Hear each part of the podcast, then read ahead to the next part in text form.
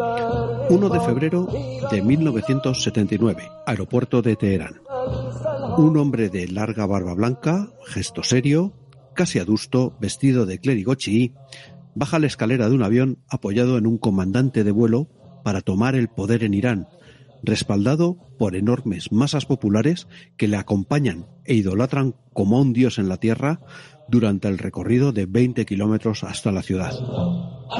Algunas horas antes, un periodista de los 120 que le acompañaban le preguntó, ¿qué siente al volver del exilio?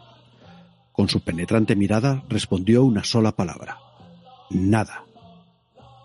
Pero al bajar del avión sí dijo algo más, que no reconocía al gobierno provisional que había dejado el Shah, Reza Pahlavi, al huir del país dos semanas antes, y llamó a la población a la revolución islámica. Sus palabras referidas a dicho gobierno fueron Les daré una patada en los dientes. Yo nombraré al gobierno. Nombro al gobierno para el bien de esta nación. Dos semanas después se había instaurado de facto una república islámica en Irán, y ese hombre, llamado Ruhollah Khomeini, fue nombrado líder supremo de Irán y líder de la revolución.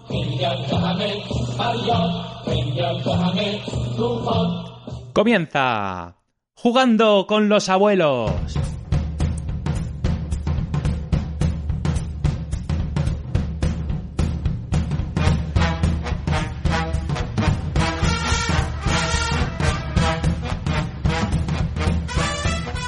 Hola a todos y bienvenidos a la Yayo Cueva. Os saludan Alejandro Torío, Eduardo Molins. Hola, muy buenas. Y desde Teruel, nuestro invitado y debutante de hoy, Fernando Murciano. Buenos días, Vietnam. Más conocido como Fer Murciano en Twitter. Efectivamente. Pues una alegría tenerte, Fer, porque... Lo mismo digo te hemos seguido, te he seguido en Twitter, pero mogollón de, de, de, Más es que cundo. Como soy anestesista, tengo mucho tiempo libre en quirófano, con lo cual nosotros somos aficionados a Twitter, pero mucho. Fíjate las cosas que sé, que sé, que, que, que sé, que me, que me impresionan de, de, ti. Sé que hiciste mm. un viaje por, por Estados Unidos. ¿A, la, a, qué zona fue? A Luisiana. Fui, a Luisiana. Fuimos Nueva York, estuvimos muy poquito en Nueva York y sobre todo la parte de Luisiana, Nueva Orleans, Baton Rouge el Bayou, la verdad, ese era uno de los viajes, las dos zonas que queríamos visitar. Una hicimos para nuestra luna de mil con mi mujer, con Lidia, que nos mm. fuimos a Nueva Zelanda, que será mm. mi viaje soñado, y el suyo era visitar oh. Nueva Orleans. Me mola más el segundo, el de ella. Nueva Zelanda puede que mole, puede que sí, pero mucho Zelanda, sí, a mí, a mí también me, me, me, va más lo de Nueva Orleans, la verdad. No, bueno, música, la comida maravillosa, mm. el clima, nosotros, y luego también, bueno, tenemos una anécdota al respecto, también visitando sitios. Habíamos organizado una visita para ir a ver Oak Plantation, típica mansión sureña. Nos equivocamos porque yo al guía no lo entendía, yo hablo bastante bien inglés, pero al guía no le pillaba nada. Mm. Y acabamos en una plantación, pero que te hablaba de la historia de los esclavos, todo súper sórdido, con cementerio, y la verdad que fue muchísimo mejor. Pero, de hecho, hasta el guía nos agradeció a ir porque éramos los dos únicos blancos de la, de la visita esa, de la plantación. Uh. La verdad que, que, fue, vamos, luego pensándolo fue, oye, muchísimo mejor haber venido aquí que haber ido a tomarnos el té allí bajo las encinas milenarias que estas de aquí. Sí, señor, sí, señor. Otra cosa que también me gusta mucho de, de, seguirte es que, claro, como tú retuiteas lo, los tweets de tus colegas, pues es como llegan a, a, mi mundo, eh, me he sacado el MIR, eh, soy, ah, sí, sí. soy el no sé qué, soy el no sé cuánto, y digo, ah, coño. es otro mundo dentro de otro mundo. Sí, pero claro, que claro. me resulta de verdad muy curioso, porque claro, no es mi mundo, pero existe un mundo Exacto. allí que es el de los médicos, el de los que estudiáis, el que os dejáis la vida, ¿no? Allí los ojos sí, sí, estudiando. Y, y, tú nos conectas un poquillo a ese mundo y es como, mm. anda, fíjate. Oye, te, te, te, tengo que hacer una propuesta tal. Si te gusta el tema de cómo dejar grogui a la gente y Y tema, vamos, yo tengo en la cabeza un programa sobre venenos a, raíz, oh. a raíz de un, de un libro muy interesante que se llama Los venenos en la literatura de Agatha Christie, que está muy bien porque te va contando cada veneno que ha utilizado esta mujer. ¿Cómo se hace? Eh, no, bueno, te cuenta cómo eh, los efectos que tiene, esas cosas, y cómo lo ha utilizado ella en las novelas. Ah, perfecto. Porque en, unos casos bien, en otras cosas mal, y joder, tener un anestesista que además seguro que de esa parte, o sea, no solamente por anestesia. O sea, de venenos algo sabemos, o sea, eh, pero al respecto se puede, se puede hacer una revisión previa. Y, y si, me quiero, y si me quiero deshacer de Alejandro, hablo contigo entonces, ¿no? bueno, pero hay, para eso hay, hay cosas mucho más sencillas. O sea, hay cosas que no dejan rastro. Fuera de coña. no, no, lo sé, lo sé. O sea, mi, hermano, mi hermano médico me ha contado cosas muy divertidas. Como tienes tiempo ahora y plantas cebollitas y tomates. pues eh, eh, más cositas que, que, sé de ti, fíjate, de lo que hace Twitter. el cross-training. Le das muy fuerte. ¿eh? Ahora ha bajado. Desde que nació el segundo crío, la verdad que tengo mucho menos tiempo libre, pero he llegado a ir a hacer CrossFit cinco días a la semana.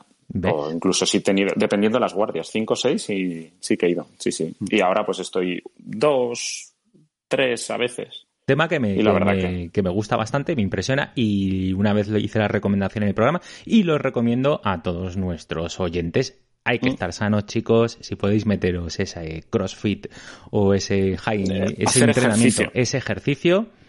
Sí, sí, sí, Eduardo, sí, es muy importante. De hecho, bueno, cada vez los beneficios del ejercicio cada vez son más claros. De hecho, yo, por ejemplo, también paso unidad de dolor y, de hecho, es analgésico. Es analgésico, antidepresivo, cada vez se está mm. viendo más el papel del músculo en determinadas patologías como la diabetes, o sea que, mm. es que hay, que moverse. ¿Ves? Ahí tienes, ahí tienes, Qué remedio. Ahí tienes programa. Qué remedio.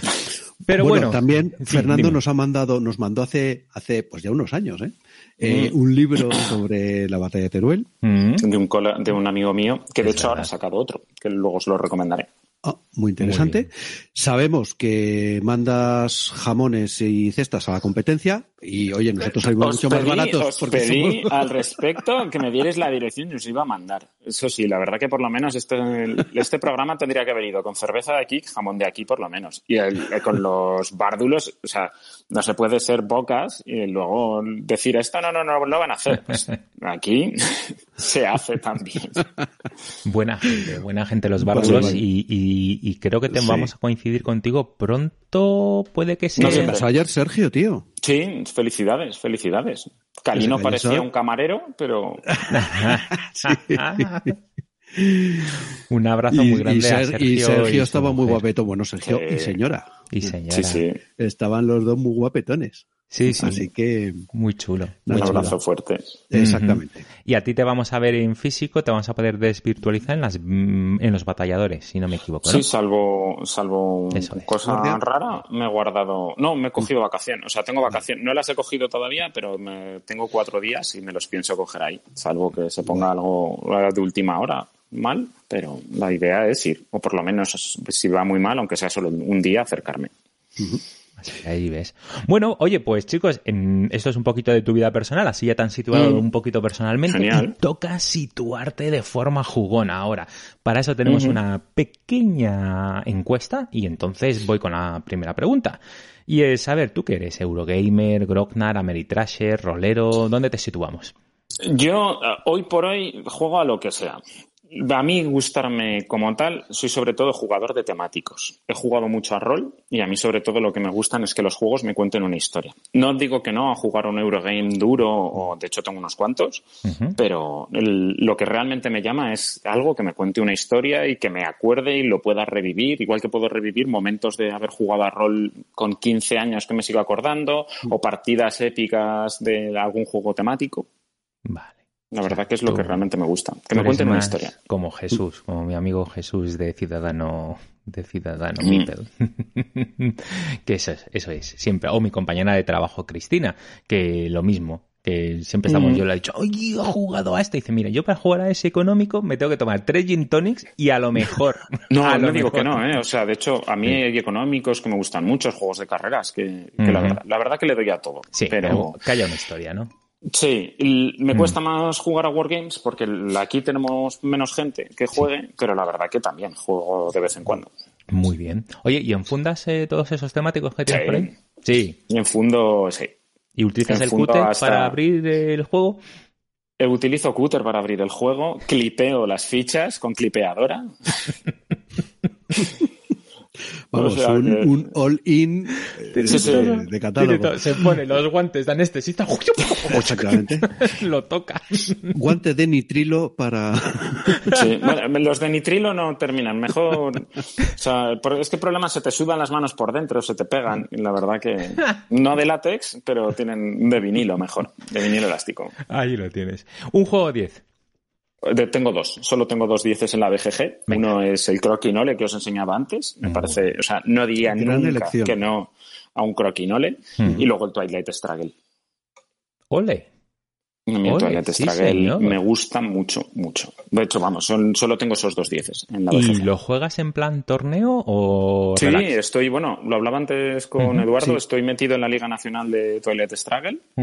Y la verdad que lo juego ahora menos, pero... Que lo organiza eh, Mesa de Guerra, ¿no? Mesa de Guerra, sí. Mesa de Guerra. Estamos ahí unos cuantos metidos. Voy haciendo mis pinitos, gano, pierdo. No, no soy top, ni muchísimo menos, pero, pero yo creo que me defiendo. Pues nada, el otro día oí ahí que te tienes que meter en las páginas chinas y ver la estrategia de los, chinos ahora, tío. Sí, a mí alguna de esas me han hecho, del, empezar a jugar cartas de puntuación muy rápidos, a hacer mini combos de cartas con la... Sobre todo a lo mejor yo creo que es más sencillo haciéndolo con lo soviético. Mm. Hacer mini combo de cartas al respecto, jugar dependiendo de las cartas que tengas en la mano e intentar puntuar muy muy rápido para que no le dé tiempo al rival a alcanzarte. Mm más que la posición dentro del tablero. Ya. O sea, oh. desvirtualizar el juego. Bueno. Pero bueno, es posible ya. Sí, básicamente. Eso es. Eh, eh, Epifanía. ¿Cómo, ¿Cómo llegó esto cuando eras pequeñito? ¿Un amigo? ¿Qué, pasó? No, yo llevo, o sea, que yo recuerdo, llevo jugando desde, desde pequeño, o sea, he jugado muchísimas cosas. Empecé yo creo que el, a jugar, bueno, pues lo típico con eh, mis abuelos en el pueblo, tanto Oca, Parchís, las tabas también, mm. y les he ido jugando, he tenido momentos más de bajona, de seguir jugando, por ejemplo, el, hubo una temporada que jugó mucho rol en el instituto y en la universidad. En la universidad entramos a jugar a Catán, y Catán es que no sé qué habré jugado, pues lo que hablábamos antes de Ticho, a lo mejor jugó medio millar de partidas a, Catán. O sea, lo que amábamos. Mm. Y luego ya, así epifanía de empezar con juegos modernos fue cuando salió el Arcan Horror de, eh, no la primera, la segunda edición, con un compañero mío de la facultad que empezamos a jugar y, ha sido un no parar. Ya. Ese fue el momento, ¿no? O sea, tú tienes la vena allí. No tenía, no tenía tanto tiempo como para dedicar a rol, porque el rol la verdad que te dedica tiempo para hacer cosas, pero hemos tenido campañas muy, muy tochas. O sea, un compañero se curró una campaña en la primera cruzada, desde Francia a llegar a Tierra Santa y allí en Tierra Santa, que tuvo momentos muy, muy épicos. Me encanta. Sí, sí. Muy bien. Oye, ¿y el último juego que has vendido? Mira, el último juego que he vendido, lo vendí ayer, que vendí un Pax, el, el, Pax Pamir, Y un Food Check Magnate, básicamente porque los tenía duplicados en inglés y se los ha quedado y ahora los tengo en castellano. Ah, muy bien, vale. Y el último juego que he comprado, básicamente eh, lo tengo que ir a recoger, que es el dos minutos hasta la medianoche. No, dos minutos. Eh, bueno, estoy, hablando, el que es parecido a Toilet Struggle, ¿no? Es dos minutos. Eh, es solo... Tiene el mismo tema. Mismo tema. Tiene el mismo tema. Punto. No es parecido. Parecido. Entiéndeme cómo lo digo. Te va a molar. Sí, sí, a mí que me cuenten una historia me porque luego es como porque tú en el Twilight Struggle en el fondo una carta, dos puntitos ahí. No, no, no, no. Aquí ya tienes que decir, sí, sí. ¿Y cómo fomentas tú una rebelión en, Genial. En Egipto? Genial. No, me cuente, no, no, y en Egipto no. No, doy un, tiro un dado y doy un golpe. Ya, ya, claro, sí, sí. O sea, Egipto. Sí, pues nada, de hecho, se estuve viendo. Llevas tus espías, llevas tus no sé qué, llevas tus no sé cuántos. Ah, genial. Entonces. Genial, genial, genial. Muy bien.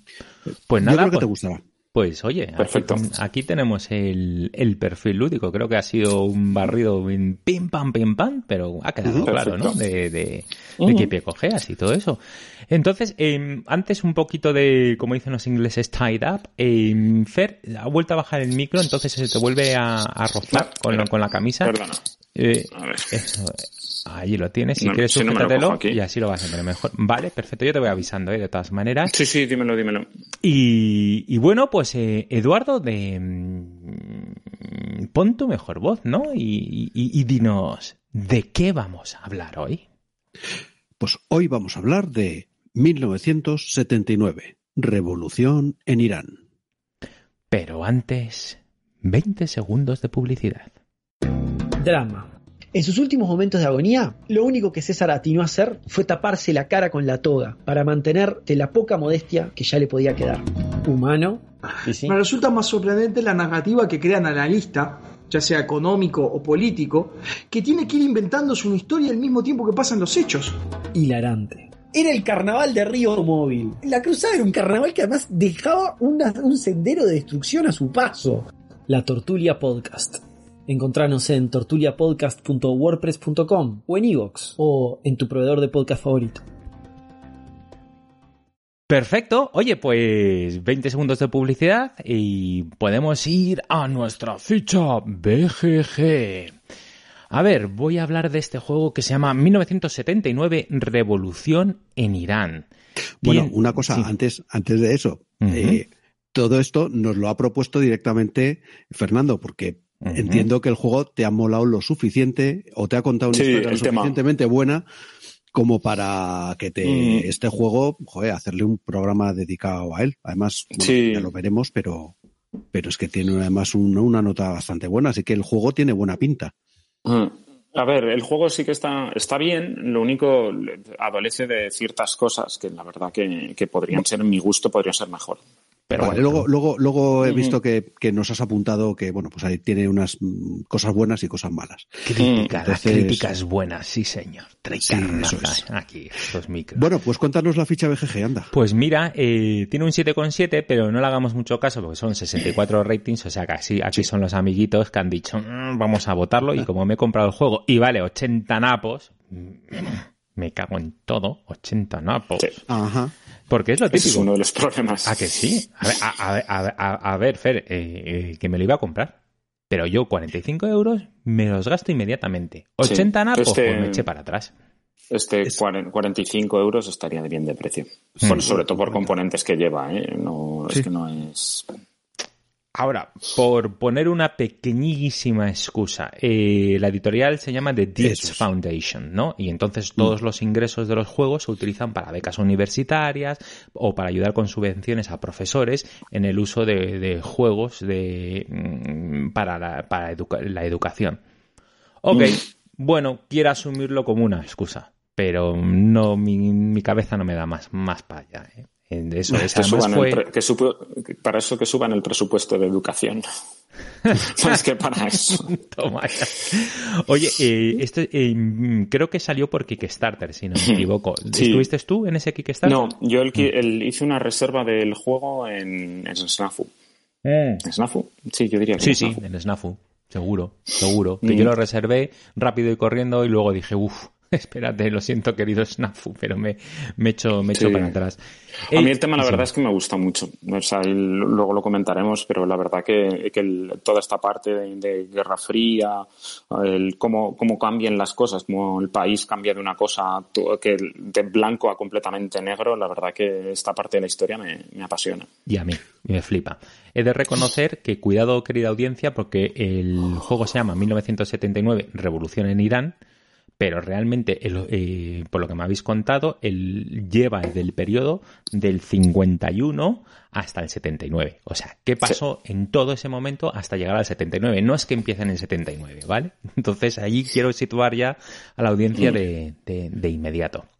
Sí, porque además, em, joder, es que es complicado, ¿eh? Porque ya te digo que mm, eh, yo que ahora sí es verdad que tengo más tiempo, eh, le he dedicado muchas horas a leer eh, sobre esta historia por, desconocimiento puro. Y entonces empiezas a tirar de aquí y dices, ah, este fulano, ah, la invasión del 41, ah, el golpe del 53, ah, mm, todas las cosas que pasaron en los 70 y de las cuales, por cierto, de algunas, además es que te acuerdo, me acuerdo que, salían en, la mm. tele y esas cosas. Mm. Y, y, bueno, y luego al final, pues todo esto, quieras que no, pues acaba estando en, tu cerebelo metido, ¿no? Pues la crisis de los rehenes, después de ya de la, de la revolución y tal. Muy, muy curioso el tema, y efectivamente lo que has dicho, cómo pasas de blanco a negro. Yo diría cómo pasas de negro a sobaco grillo a negro azabache, porque de verdad que es que todo en general es bastante negro. O sea, tiene una historia desde los últimos 100 años un poco jodida. Un poco mm. jodida en, en Irán. Y ojo spoiler, aunque luego lo diremos, pero yo no lo puedo evitar. Ojo spoiler, si hay algo negro, ¿quién está metido en esto? Los ingleses. Lo siento por los ingleses, pero están metidos ahí desde el principio. Pero, tíos, es que no puede ser, mm. Ya, lo escucharéis, ya lo escucharéis, audiencia. Sigo con la fecha. el diseñador es Daniel Bullock. Y bueno, pues debe ser un tío jovencito, por lo que he indagado, mm. pero tiene ya algunas cositas. Em, yo el que más me ha llamado la eh, atención es uno que se llama No, no Motherland Without, dos puntos. North Korea in Crisis and Cold War que es que lo ha publicado Compass Games. Mm. Sí, de hecho es el mismo sistema que este. Mm. Pues es un curioso juego que va de, pues eso, de politics en Corea del Norte. Es que el otro día se lo compró Juan Luis y me lo estuvo enseñando. Mm. Ah, sí. Así que a ver ah. si le podemos en algún momento. Pues si, si esto de Irán es un poco marciano para nosotros, lo de eso debe ser la leche de marciano. Es marcianísimo. es marcianísimo, tío. el régimen comunista no vitalicio, o sea, sucesorio. Sí, bueno, bueno, bueno, ya te digo. Más cositas, es un juego para dos y solo para dos, ni uno ni nada, dos. La gente está pidiendo las reglas para solitario y dice que no, que no, que esto es para dos. de 90 a 120 minutos, eso es si sabes eh, jugar bien y eh, si no, tienes al principio un, un pequeño draft que hace que, que tardes un poquito. Sí, de hecho eso lo ralentiza. Sí, ¿no? Es, la crítica que he leído ahí. De plan cruzado, a, lo primero que dice la gente. Y un peso de 2,78, mm, viendo el tablero no me parece tan pesado. A lo mejor es por las cartas. Mm. Sí, es que tiene, al final cabo aún tienes unas cuantas, ¿eh? Yo creo que son 110, una cosa así. Vale. Ostras. 110 cartas, te lo digo ahora mismo. Por lo menos la verdad que, que tiene unas cuantas, pero... Hmm. Y y bueno, para que la, audiencia se haga una idea, cuando te metes en la BGG te dice a la gente que le gusta este juego también les gusta y indican mm. pues que les gusta el Red Flag Over Paris, The Shore of Tripoli, el Verdún 1916. Mm, bueno, pues eso, que te da una pequeña idea por dónde van los tiros ya de, de mm. este card driven game, que ya os lo estamos diciendo. Es un card driven. Te he saltado. Perdona, he saltado. No sé qué ha pasado. ¿A dónde? Ah, no, no, estaba ahí. No, no, que ha desaparecido. Había desaparecido. Nah, ah, estás aquí de vuelta. Menos mal que no estaba mirando la pantalla esta, sino la otra. Perfecto. Entonces, eh, muy bien, pues ya hemos hecho esa ficha y toca hablar un poquito de, eh, del juego, ¿no? ¿En qué consiste? Una descripción breve. ¿Te atreves? Vamos a por ello. Sí, claro, claro, me atrevo. Básicamente lo que consiste en 1979 es un CDG en el que tú vas a ir jugando cartas para realizarte tus acciones y lo que tienes son, no como en el Toilet Struggle, que tienes fichas de influencia a los dos bandos, sino que la coalición tiene varias fichas o varias variedad de, fichas dependiendo del el partido político al que representa. Y el, la parte realista lo que tiene es principalmente influencia militar, tropas en la primera parte del juego, porque el juego está dividido en dos cosas, y luego lo que es el SABAC, que era la policía secreta. Vale, Entonces vas jugando cartas para ir esparciendo tu influencia intentando evitar la, la del contrario.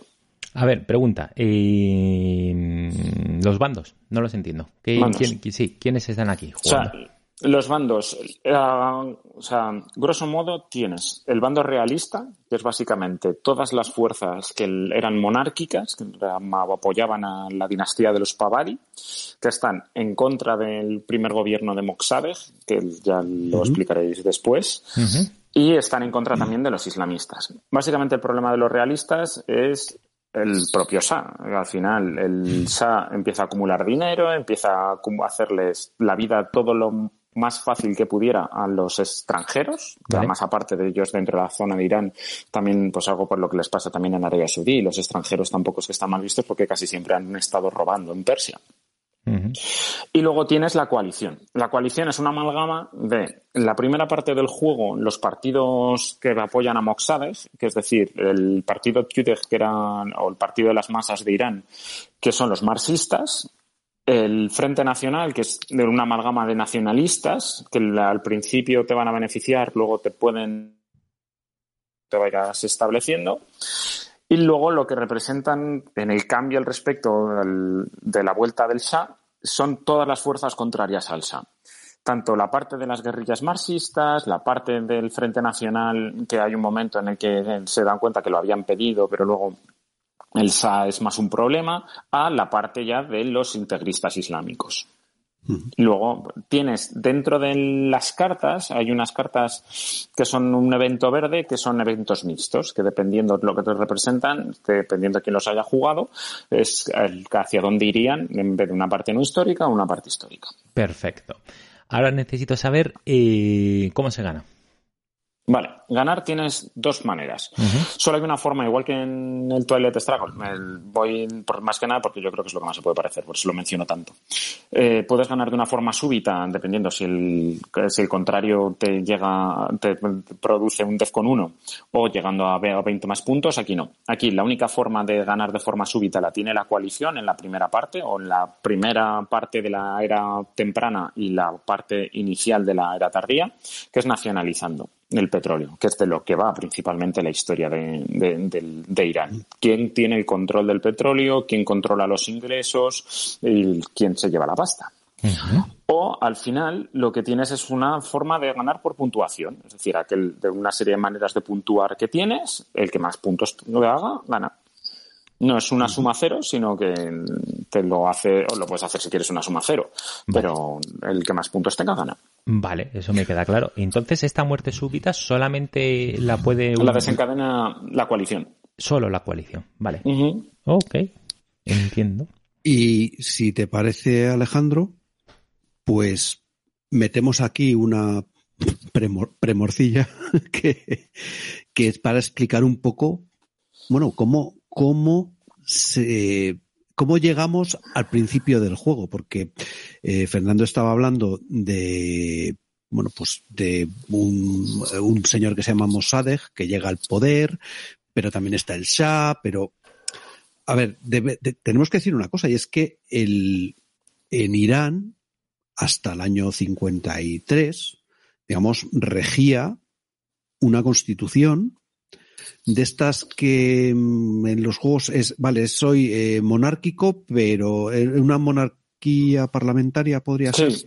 Sí, algo parecido. El Sham. Con elecciones, exactamente. Con una monarquía reforzada. No es como la nuestra, que esto sí es una monarquía parlamentaria en la cual el, el rey reina pero no gobierna, pero eh, allí sí tenía una serie de poderes. Más parecido a Marruecos, lo que sería el Marruecos actual. Una cosa parecida. Sí, efectivamente. Perfecto. Entonces, em, eh, os voy a contar un poquito eh, de la historia de cómo se llega a esto, ¿no? Porque eh, los personajes de toda esta historia, al final, sí, conocemos a Khomeini, que es el final de la historia, pero tenemos que conocer el principio de la historia, que es este Shah, que es Reza Palevi, ¿no? Muy bien. Em, y esto empieza en la Segunda Guerra Mundial, a todos los que jugáis Wargames sabéis que en el 41 los ingleses y los rusos deciden eh, que el petróleo ese que tiene Irán y no vaya a ser que lo cojan los alemanes y que deberíamos tener nosotros control sobre todos esos recursos. Y entonces, bueno, pues en 1941 los británicos o los soviéticos, en agosto, pues eh, invaden Irán, justo dos meses después de que empezara Barbarossa. O sea, tiene, tiene, tiene sentido.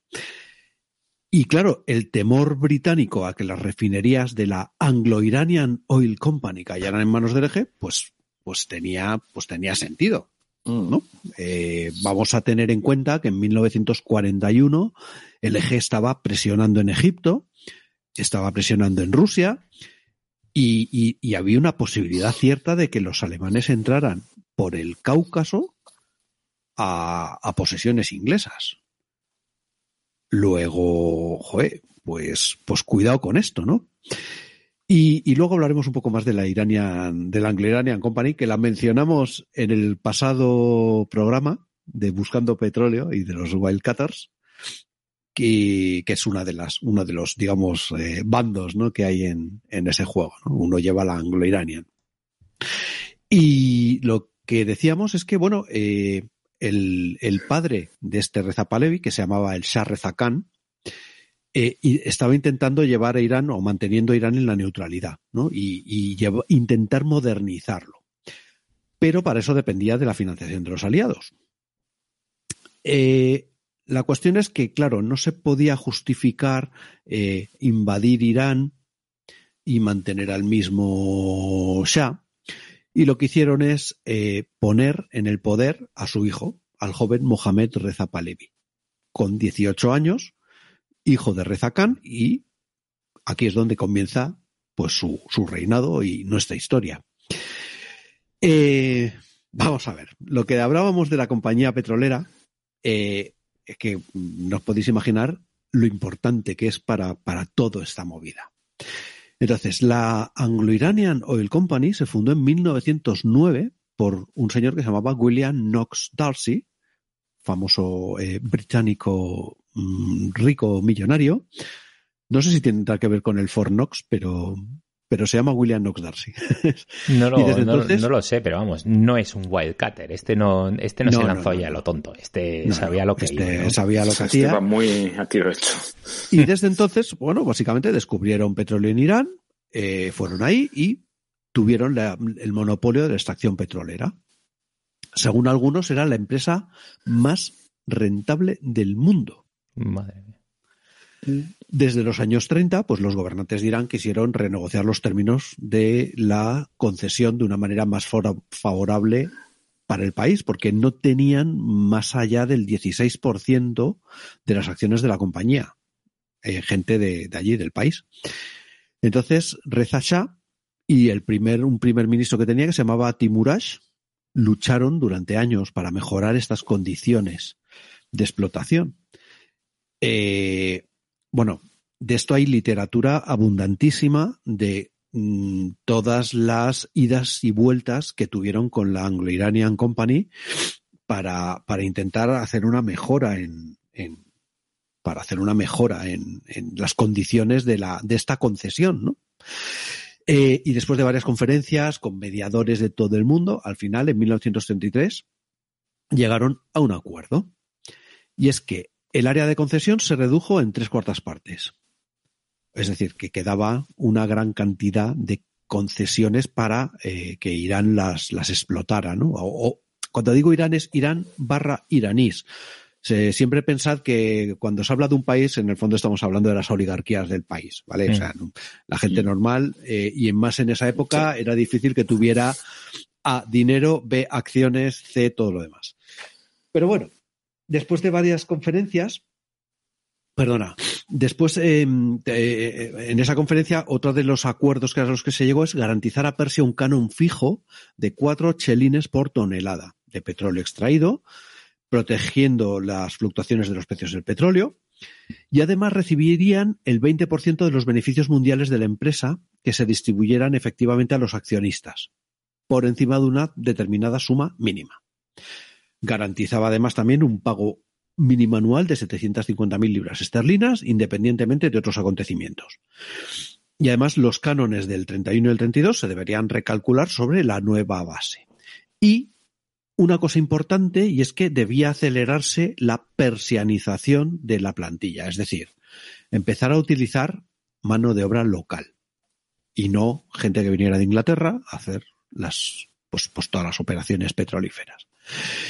Además, la duración de la concesión se prolongaba hasta 1900, o sea, se prolongaba de 1961, porque creo que se firmó en principio por 75 años o 60 o 50 años, no sé, y, bueno, pues se prolongó hasta el 93. Y, y, para 1950, pues Abadán se había convertido en la mayor refinería petrolífera del mundo. Mm. Bueno, pues eh, pasa la guerra, eh, las condiciones eh, de, del petróleo, bueno, pues más o menos están bien, pero en el 51 y llega por medio de estas elecciones que había, eh, como nos decía Fer, en una especie de, eh, bueno, democracia tutelada, eh, bueno, pues llega como primer ministro Mohamed Mossadegh, que era un demócrata secular y que tenía como principal punto de su programa político la nacionalización de la industria petrolera en Irán. Casi nada.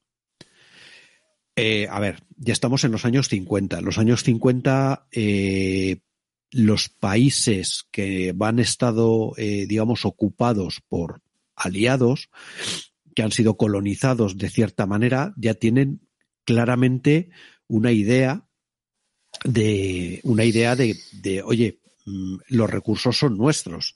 Si se los está llevando un tercer país occidental, entre comillas, me están robando. Hmm. Inglaterra nos roba. Tal cual. Y, en este caso, vamos, más cierto que cualquier otra cosa. ¿no? Mm, pues eh, pregunta, pregunta. en este periodo ya está Reza Palevi, ¿no? El jovencito está ya. Sí, sí, sigue. Desde 1941 Eso está el Shah y van sucediéndose, bueno, pues diversos gobiernos con diversos primeros ministros hasta que llega este. Este que se llama Mossadegh, has dicho. Mossadegh. Sí. Ok. eh, perdón. Bueno, pues eh, Mossadegh llega al poder y además, aparte, bueno, eh, tenía otras medidas como eh, reformas sociales, tipo subsidio de desempleo, ayudas a los obreros que enfermaban en las fábricas, lo que vendría siendo una seguridad social, que, como veis, pues es algo que en esta época, entre los 50 y los 70, en varios países es cuando surgen las seguridades sociales entendidas como las entendemos ahora. Si no me equivoco, en Alemania también surge, en España surge en los años a finales de los 60, una seguridad social de este, de este estilo. Eh, y una cosa que vamos. Ah, perdona, Fer, sí, dime. No, simplemente decir, es que ellos también no dejan de tener mucha influencia británica, entonces copian prácticamente el, modelo que tienen, el modelo Belberich de los, de los británicos, de tener subsidios sociales, tener ayuda en la educación, porque claro, o sea, es que te estás metiendo en un país como Persia que tenía unas tasas altísimas de analfabetismo. Entonces, claro, son todos esos movimientos de los 50 al respecto que para los oligarcas capitalistas huele a pero de lejos.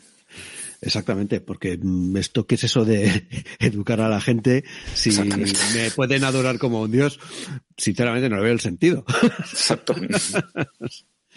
Entonces, bueno, pues em, este Mossadegh, como veis, bueno, por cierto, como veréis, haremos algunas menciones, no es la última mención que haremos a España, porque si tú te lees esta historia, en el fondo hay cosas que dices, mm, a mí este, esto me, me, huele. Sí, el olor este. Este, este tufillo me huele a cosas que han pasado aquí mm. también.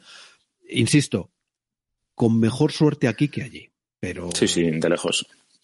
Pero bueno, y luego más comparaciones que haremos, que ya hemos hecho en otros programas, eh, del tema clerical y, religioso, ¿no? Eh, bueno, eh, la cuestión es que el 1 de mayo del 51 Mossadegh nacionalizó efectivamente el Anglo-Iranian Oil Company. Bueno, los ingleses aceptaron amablemente la acción, dijeron, oye, pues ni tan mal, ¿eh? los cojones 33, amigos. A Inglaterra no le hizo ninguna gracia. es que, era, es que era mucho dinero, es que era mucho, mucho, mucho dinero. Mucho, muchísimo dinero.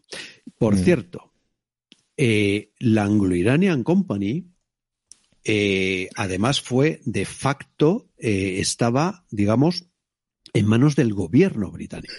Porque una de las tareas que tenía era suministrar a la Armada inglesa de petróleo, de combustible, desde la Guerra Mundial. Entonces, es importantísimo. Y estratégicamente era muy importante en su momento para los ingleses. O sea, aparte de exactamente del pastuzo que representaba.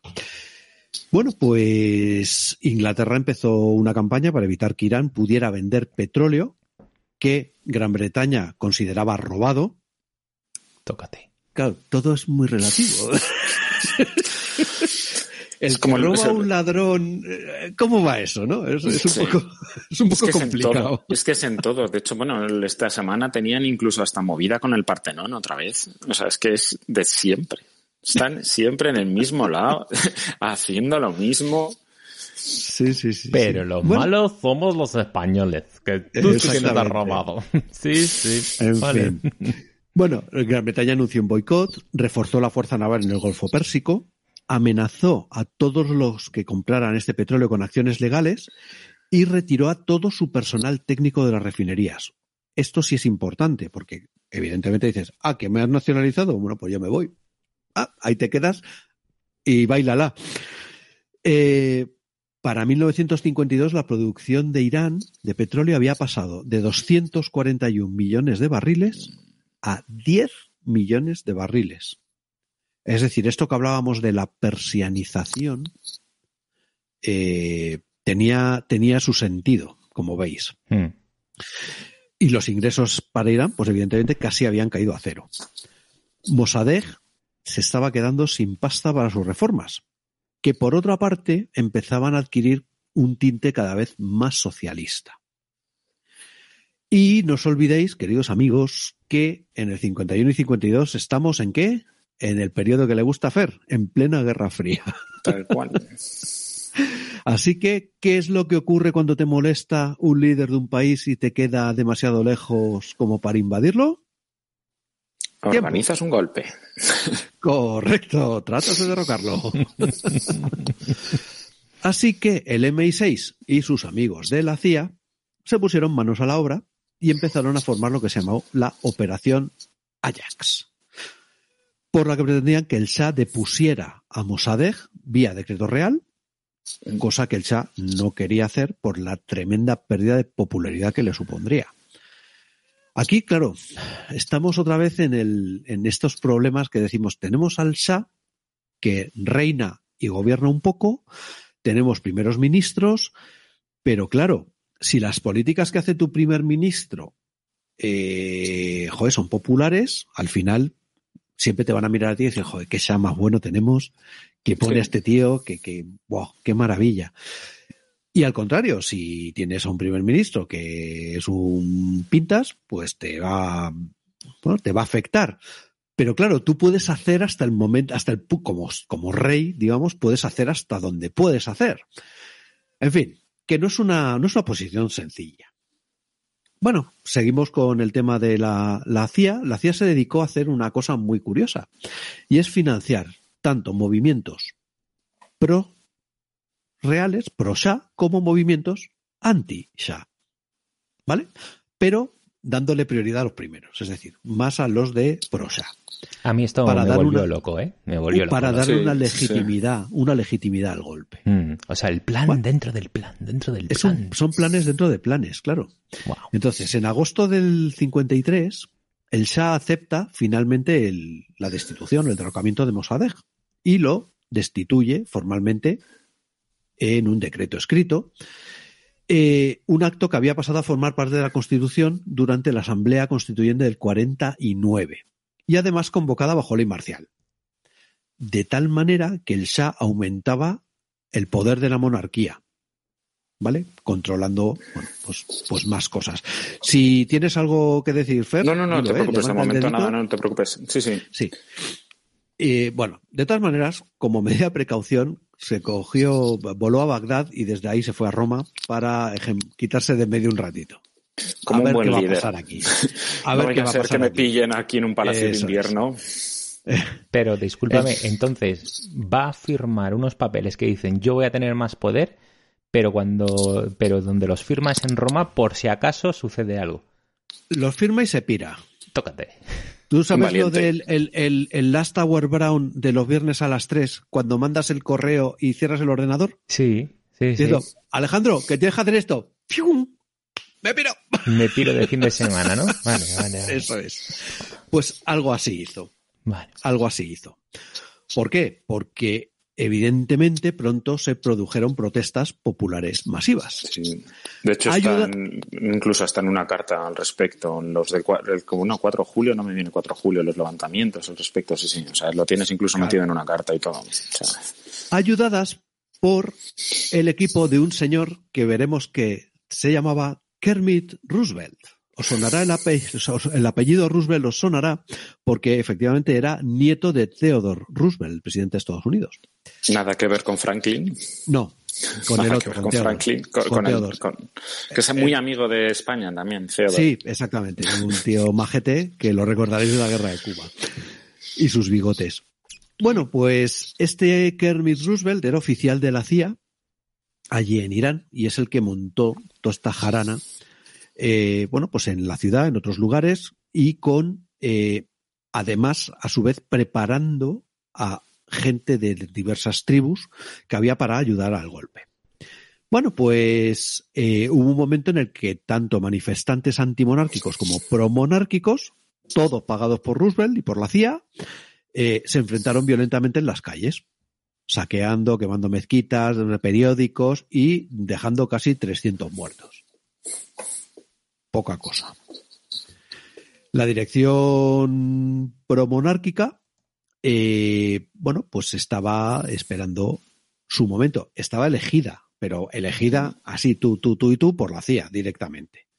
Y cogieron y pusieron a un, a un eh, general retirado del ejército y antiguo eh, ministro del Interior en el gabinete de Mossadegh, que se llamaba Zaedi. Y Caban también estaba por aquí. Ah, y Caban.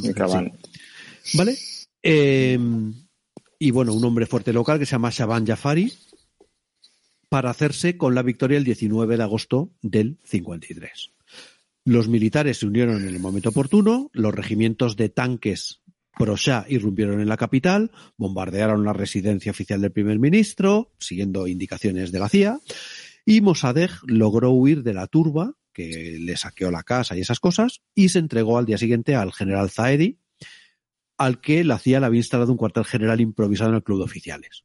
Mossadegh fue arrestado trasladado a una cárcel militar poco después. No lo ejecutaron, lo cual es un bonito detalle a juzgar por las por la historia posterior. Y una cagada en el momento. Porque en ese momento realmente, de hecho es comentarlo, o sea, realmente todos los golpes posteriores, el, germen original es el golpe que originan en, en, Irán. Efectivamente. Y bueno, pues eh, ya con, con Zaedi en el poder, el 22 de agosto el Shah regresa de Roma. ¿Dice, ¿ya está todo controlado? Sí. Pues aquí, aquí vuelvo. Hmm. Y la parte bonita y edificante es la que os voy a contar ahora. Bueno, pues ya hemos dado el golpe, la CIA ha dado el golpe y el nuevo gobierno de Zaedi tardó poco y menos en llegar a un acuerdo con las compañías petroleras extranjeras para formar un consorcio, restaurar el flujo de petróleo iraní a los mercados mundiales en cantidades sustanciales y curiosamente Estados Unidos y Gran Bretaña se llevaron pues la mayor parte de las participaciones británicas eh, restauradas en, en este golpe. Y a cambio Estados Unidos financió masivamente al gobierno resultante y al Shah hasta su derrocamiento en 1979. ¿A qué es bonito? ¿A qué para esto se hacen dos golpes? Ahí tienes ahí otra, porque o sea, justo en el golpe hacen un, golpe inicial que les sale mal con mm.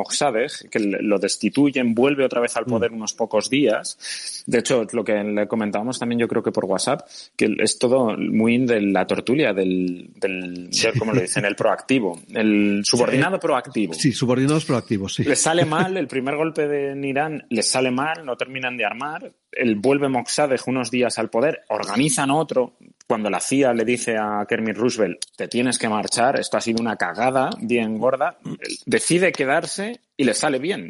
Hmm. Porque llega a organizar otro y le sale mal y ya aquello hubiese sido... Hmm. La verdad que hubiese sido terrible. En el juego, en el juego este de dos minutos para la medianoche sería que como tienes ahí espías de la CIA, puedes repetir tirada. ¿Ves? ¿Verdad? Sí, sí, tal cual, tal cual. Para eso sirve tener espías de la CIA en los países, para, para repetir tirada. Sí, a ver, eh, esta parte, la parte esa del, de Mossadegh que subo Mm. efectivamente unos días y tal, el, eh, una especie de golpe dentro del golpe, eh, la ha quitado porque si no se nos alar- se Mm. Claro, se alargaba nos iba, sí, muchísimo sí, es que y, esto es, es larguísimo. y es que es muy, y además es difícil de comprender. También, también, sí, sí. Es difícil de comprender. Es casi mejor de ir directamente al grano de Mossadegh nacionaliza, la CIA dice- y los ingleses Ujú. dicen que turureta y le montan un golpe con el patrocinio, con el, con el ok del Shah y dice tú, tú quédate tranquilo en tu palacio que, Nosotros nos te solucionamos esto. Luego te pasaremos la factura, pero Hombre, te va a también hay que- bien.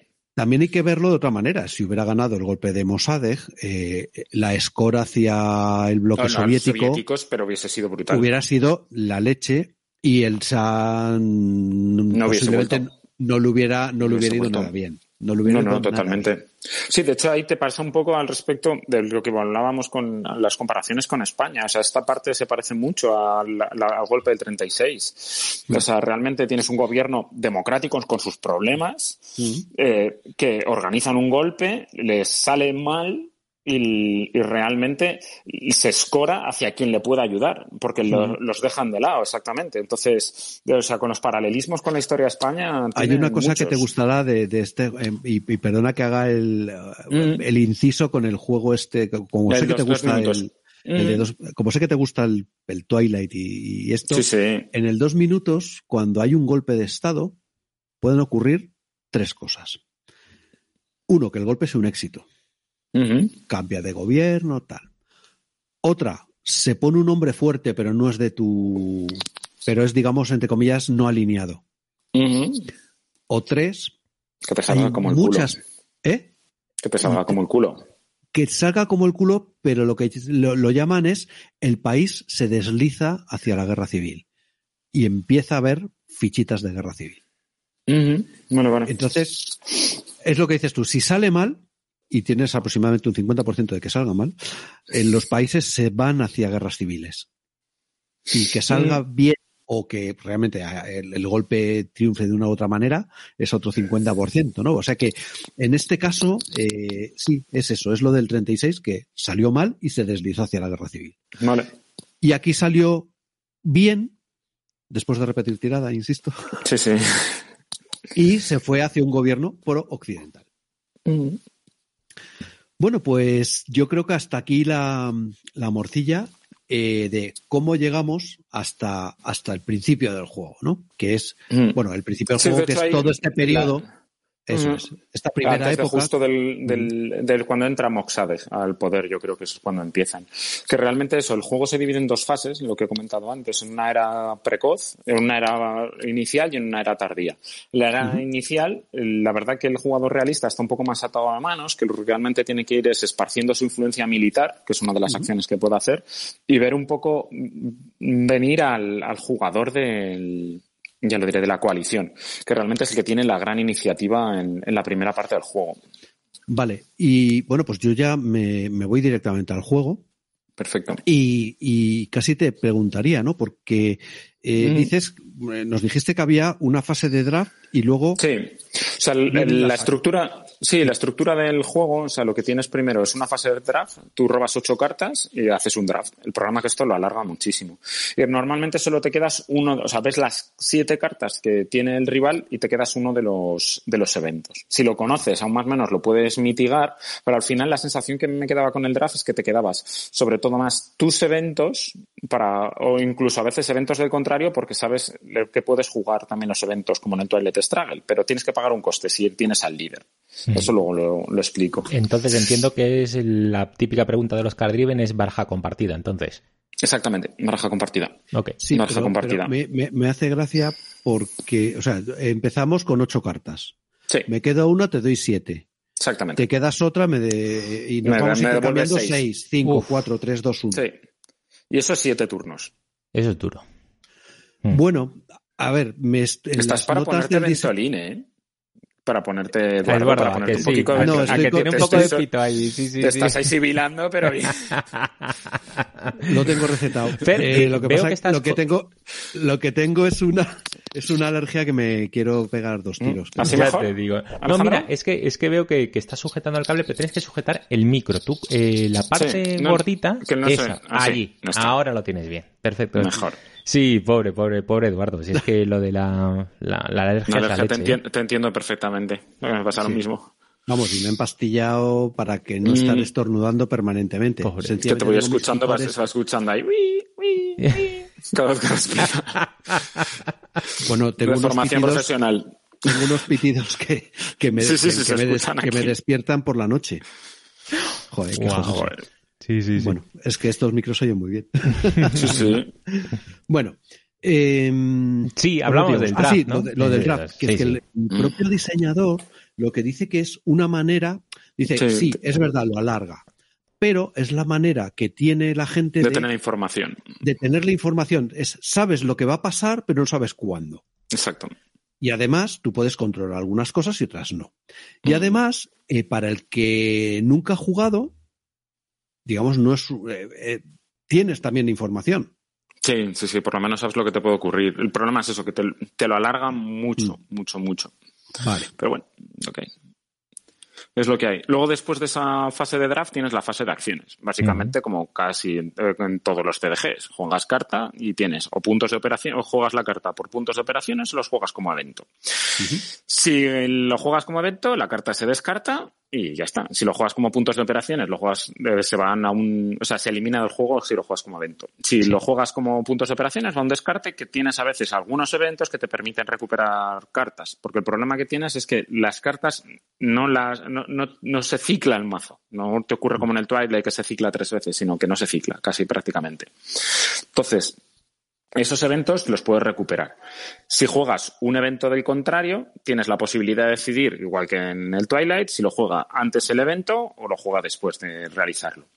En cambio, para, como en el Twilight Struggle, si te juegan el evento, sí o sí se activa. Aquí, el jugador que tiene el líder en el poder, es decir, en la primera parte en la coalición, después en la segunda parte, porque te puede ir cambiando, los realistas, tiene, la, eh, tiene que, para poder activar el evento propio que juega al contrario, tienes que pagar un coste. Hay veces que es retirar influencia militar, otras veces que es influa- el- de retirar de influencia dentro del tablero Mm. para poder hacerlo. Vale, me mola. Y luego tienes el Cartax el, con evento mixto, lo que serían las cartas no alineadas dentro del Twilight, que solo puedes jugar también como operaciones o como evento. Los colores son eventos- importantes. Aquí me has dicho que las no alineadas Sí. son verdes, las, las del realista, ¿de qué color son? Blancas, de hecho es la revolución blanca, y luego las de la coalición son rojas.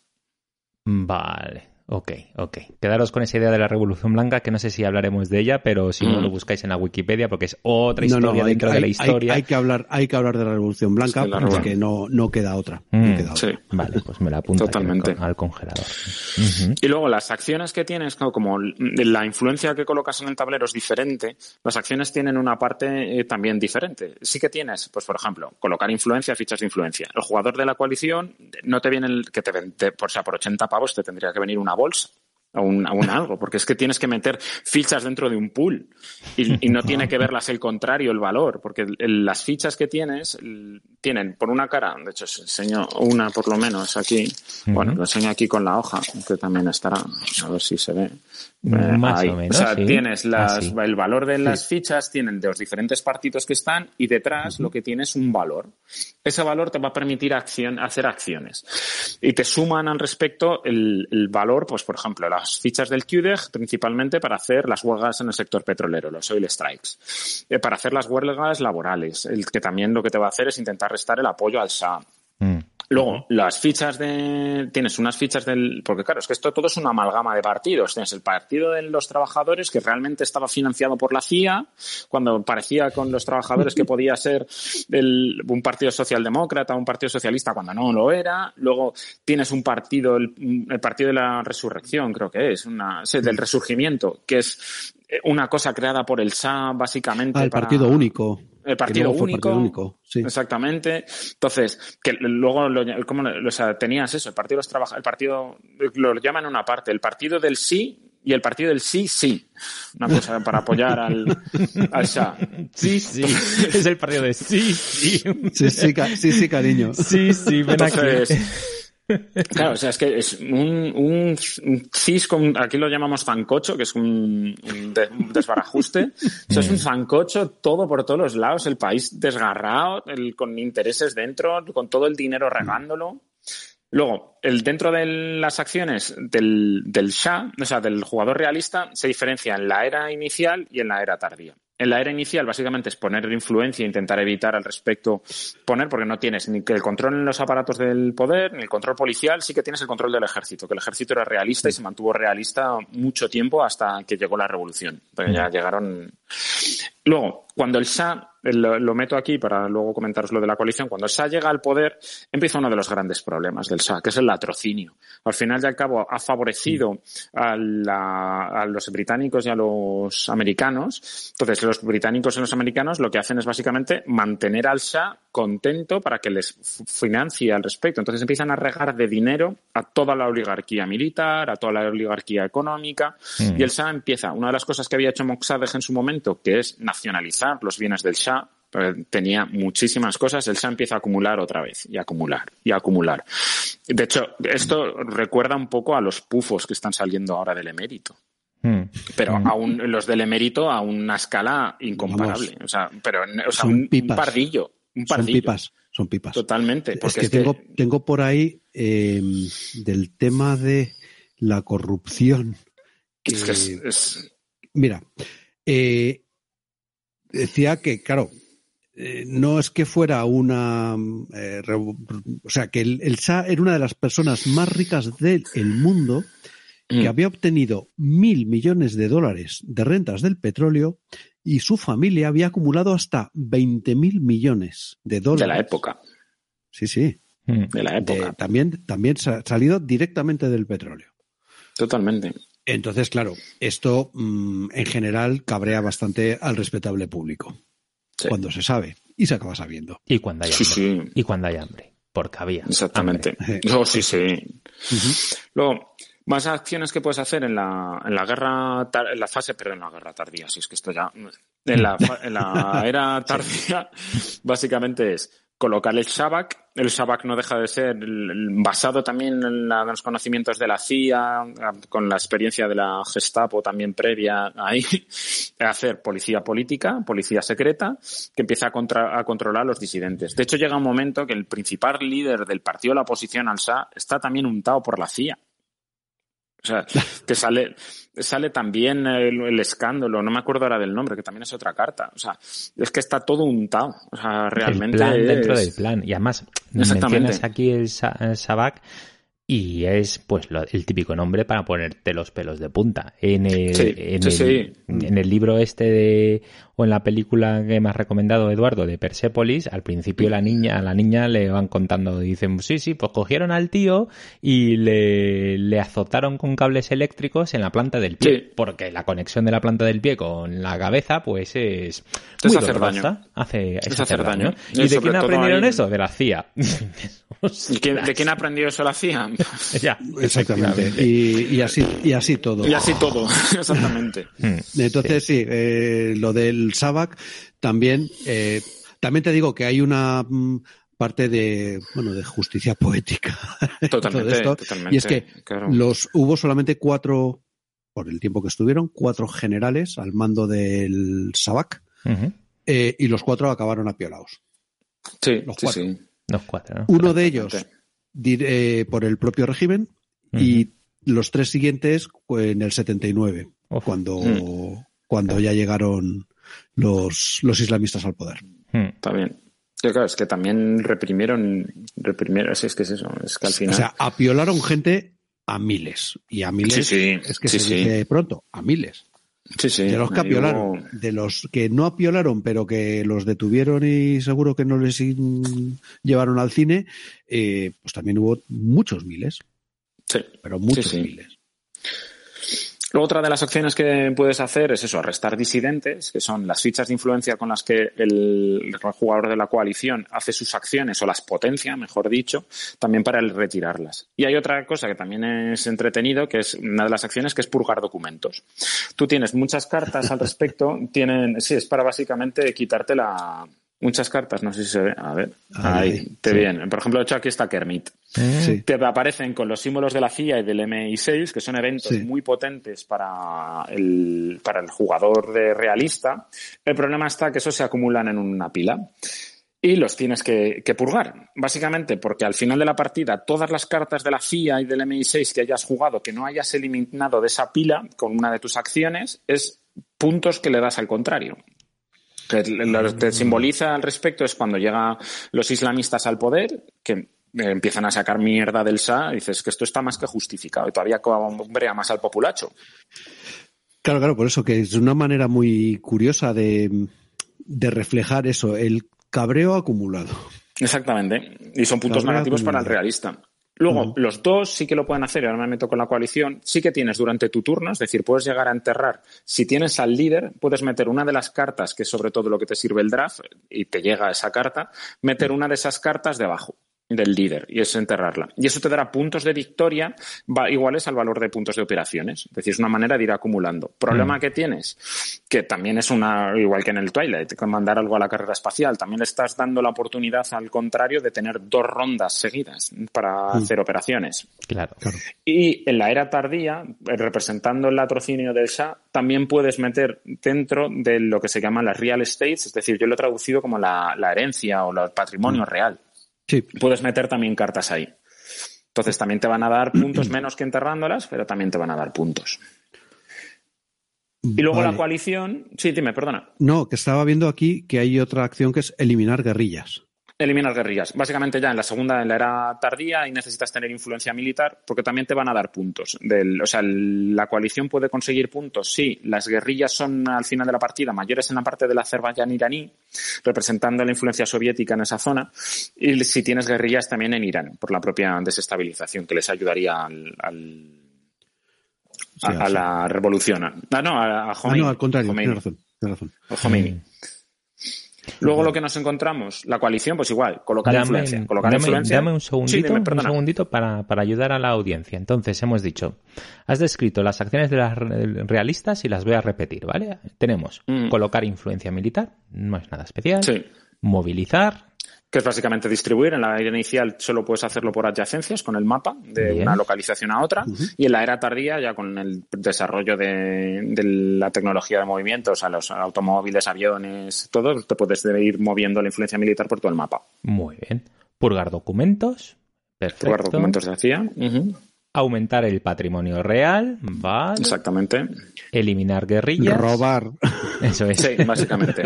Latrocinio puro y duro. Sí. Eliminar, Bueno, corrupción, sí. eliminar guerrillas. Colocar Sabac. Perfecto. que son fichas de Sabac, que eso es gracioso también, porque el Sabac es una carta. Mm. Que al, cuando organizas la era tardía, el realista puede decidir coger dos cartas del mazo, que es el Sabac, que prácticamente lo tienes que hacer sí o sí, para, porque te favorece, o sea, te ayuda a colocar fichas de Sabac y después a restar disidentes para ir quitando fichas al contrario, para que no potencie tanto las acciones.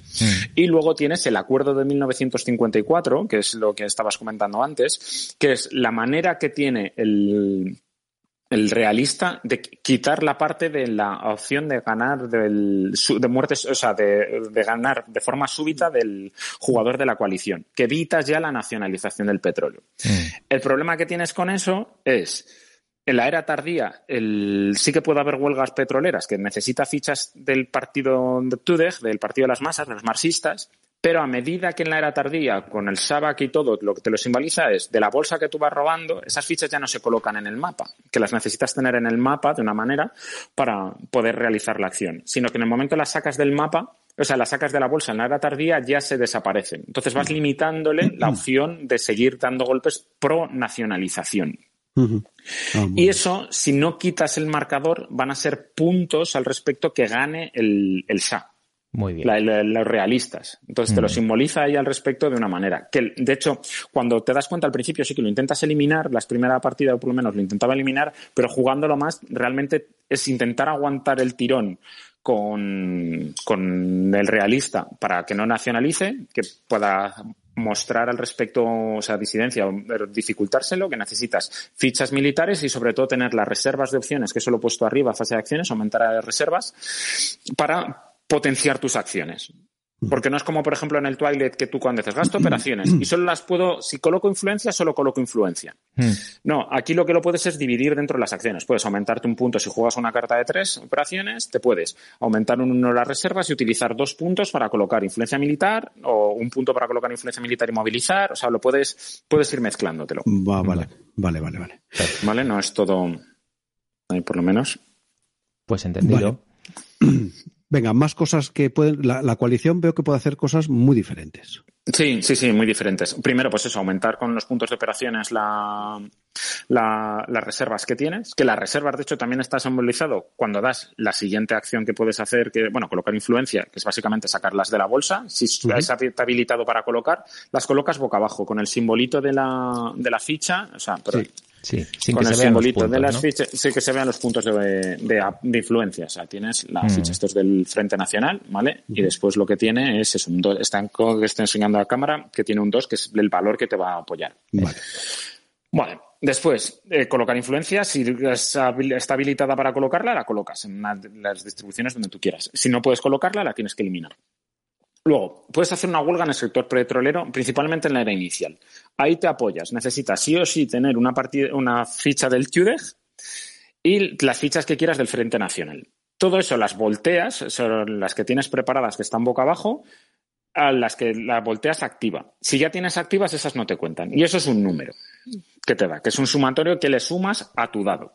Ahí le tienes que haces una tirada enfrentada con el jugador del, del realista, que tiene que hacer una tirada con el- las fichas militares que tiene y sobre todo gastando las reservas. Y dependiendo cómo va, ahí lo que te favorece es que das la, la huelga tiene éxito y avanzas uno de los marcadores que se ve ahí a la izquierda. Es que ese es del, del viejo. Mm. O sea, porque eso es del, perdón, eso es del módulo basal, yo creo. Sí, del Sí, table. sí, del del basal, simulator. perdón, del, del- del basal, del, del no, de simulator. basal, de, Simulator. del tabletop simulator. es. Ahí lo Mm. tienes. Es. Mm. ¿Vale? Ahí abajo a la derecha, un poquito más a la, a la derecha, ahí lo tienes, el marcador de nacionalización, lo tienes empezando por abajo que tienes eventos activos, justo arriba tienes el marcador de reservas y arriba justo tienes el marcador de nacionalización. Ese que es el marcador DEFCON que de- decías antes. Sí, sí, sí, exacto. Exacto. Entonces, eso va desde 4 a nacionalización. Si llega a nacionalización ese marcador, a esa victoria automática de la coalición. Y dependiendo dónde se quede al final de la partida, son puntos para el realista. Vale. ¿Vale? Mm. Luego, huelga laboral, que es otro de los conceptos aquí que ves en el líder, que el líder a la hoja de, o sea, la parte del líder tiene apoyo y oposición. Esto es básicamente para hacer un derrocamiento. Al final de, o sea, hay determinados eventos que te hacen un chequeo de estabilidad y al final de una de las fases, de la fase de, operaciones o de acciones, tienes un chequeo de estabilidad, que básicamente es hacer una tirada enfrentada entre el jugador de la coalición y el realista. Si el, apoyo, el, sumatorio con el apoyo es superior, no ocurre nada y el líder se mantiene. Si la oposición, la tirada con el sumatorio es superior, el jugador que tiene el líder en el poder puede quitar o influencia militar o influencia de determinados partidos para volver a, retirar, a repetir la tirada. Espera, espera, espera, espera, espera, espera, espera. A ver, lo del líder. Entonces, el líder. líder supremo eh, Shah, ese está toda la partida. Y cuando No, dices cambiar la el- primera fase, en la primera fase, en la era precoz, tienes a Moshadegh. ¿Vale? Vale, Moshadegh sí o sí se va a ir. Al inicio del turno 4 va a aparecer Moshadegh. bien, Tiene éxito el golpe y aparecerá Pavali. Vale. Entonces, para hacer un derrocamiento inicial del, de Moxadeg o de Pavali, lo que tienes es todos los turnos o con eventos, un chequeo de estabilidad. Bien. Miras el apoyo y miras la oposición y haces una tirada y eso lo sumas. Y haces una tirada enfrentada. Dependiendo cómo te encuentres, eso, el jugador que tiene el líder en el poder tiene la posibilidad de volver a forzar para que no le derroquen al líder o lo depongan, volver a quitar una ficha de influencia del tablero para volver a relanzar una de las tiradas. O sea, relanzar esa tirada enfrentada. Mm. Lo que estoy tratando de llegar yo en mi cabeza es al concepto de líder. Cuando hablamos de líder es que hablamos Mm. de estos minis- de primeros ministros, Sí, ¿no? mira, tienes, son cuatro. De Vale. hecho, uy, mira, se me ha caído una. O sea, tienes, por ejemplo, a ver, tengo aquí a Moxadeg en los pies. Y unos son Tienes a Moxadeg. que este es Vale. antimonárquico, ¿no? Sí, el, el- el- más que antimonárquico eran nacionalistas. Eso, y luego ya con tendencias, tendencias socialistas y escorado a- al apoyo comunista. Luego tienes, por ejemplo, si lo derrotas, o sea, lo derrocas, te aparece este hombre de aquí, que es un hombre de paja, que de hecho tienes un evento con el levantamiento, lo que hablábamos del segundo golpe, es el periodo eh, intergolpes, que este te favorece aquí. Este, por ejemplo, no tiene costes, lo que hablábamos. Y de hecho, este en el momento en el que Caban se convierte en líder activo, este ya tiene la oposición en tres. O sea, sabes que sí o sí, y el apoyo en cero. Sabes que sí o sí el jugador de, de la coalición, en este caso, va a derrocarlo muy, muy fácil. Luego ya te aparece el Shah, mira lo que guapo, aquí, con ese ah, pelo nominado. Aparece el Shah. Sí, sí. Reza Pavali. Sí. Palavi, no sé. bueno, en español es Reza Palevi. Eso al final no pude conseguirlo, pero vamos, sí, sí, tengo un, de hecho, hablando así, un compañero mío de trabajo que es iraní y este tiene la marcha imperial iraní con el móvil, pero que lo tenía de politono. No sé muy bien cómo lo consiguió. Por eso tiene que estar súper prohibido. Lo que hemos, lo que hemos escuchado en, al principio es una marcha luego que, se hizo en mm. homenaje a la revolución, que se llama Irán Irán.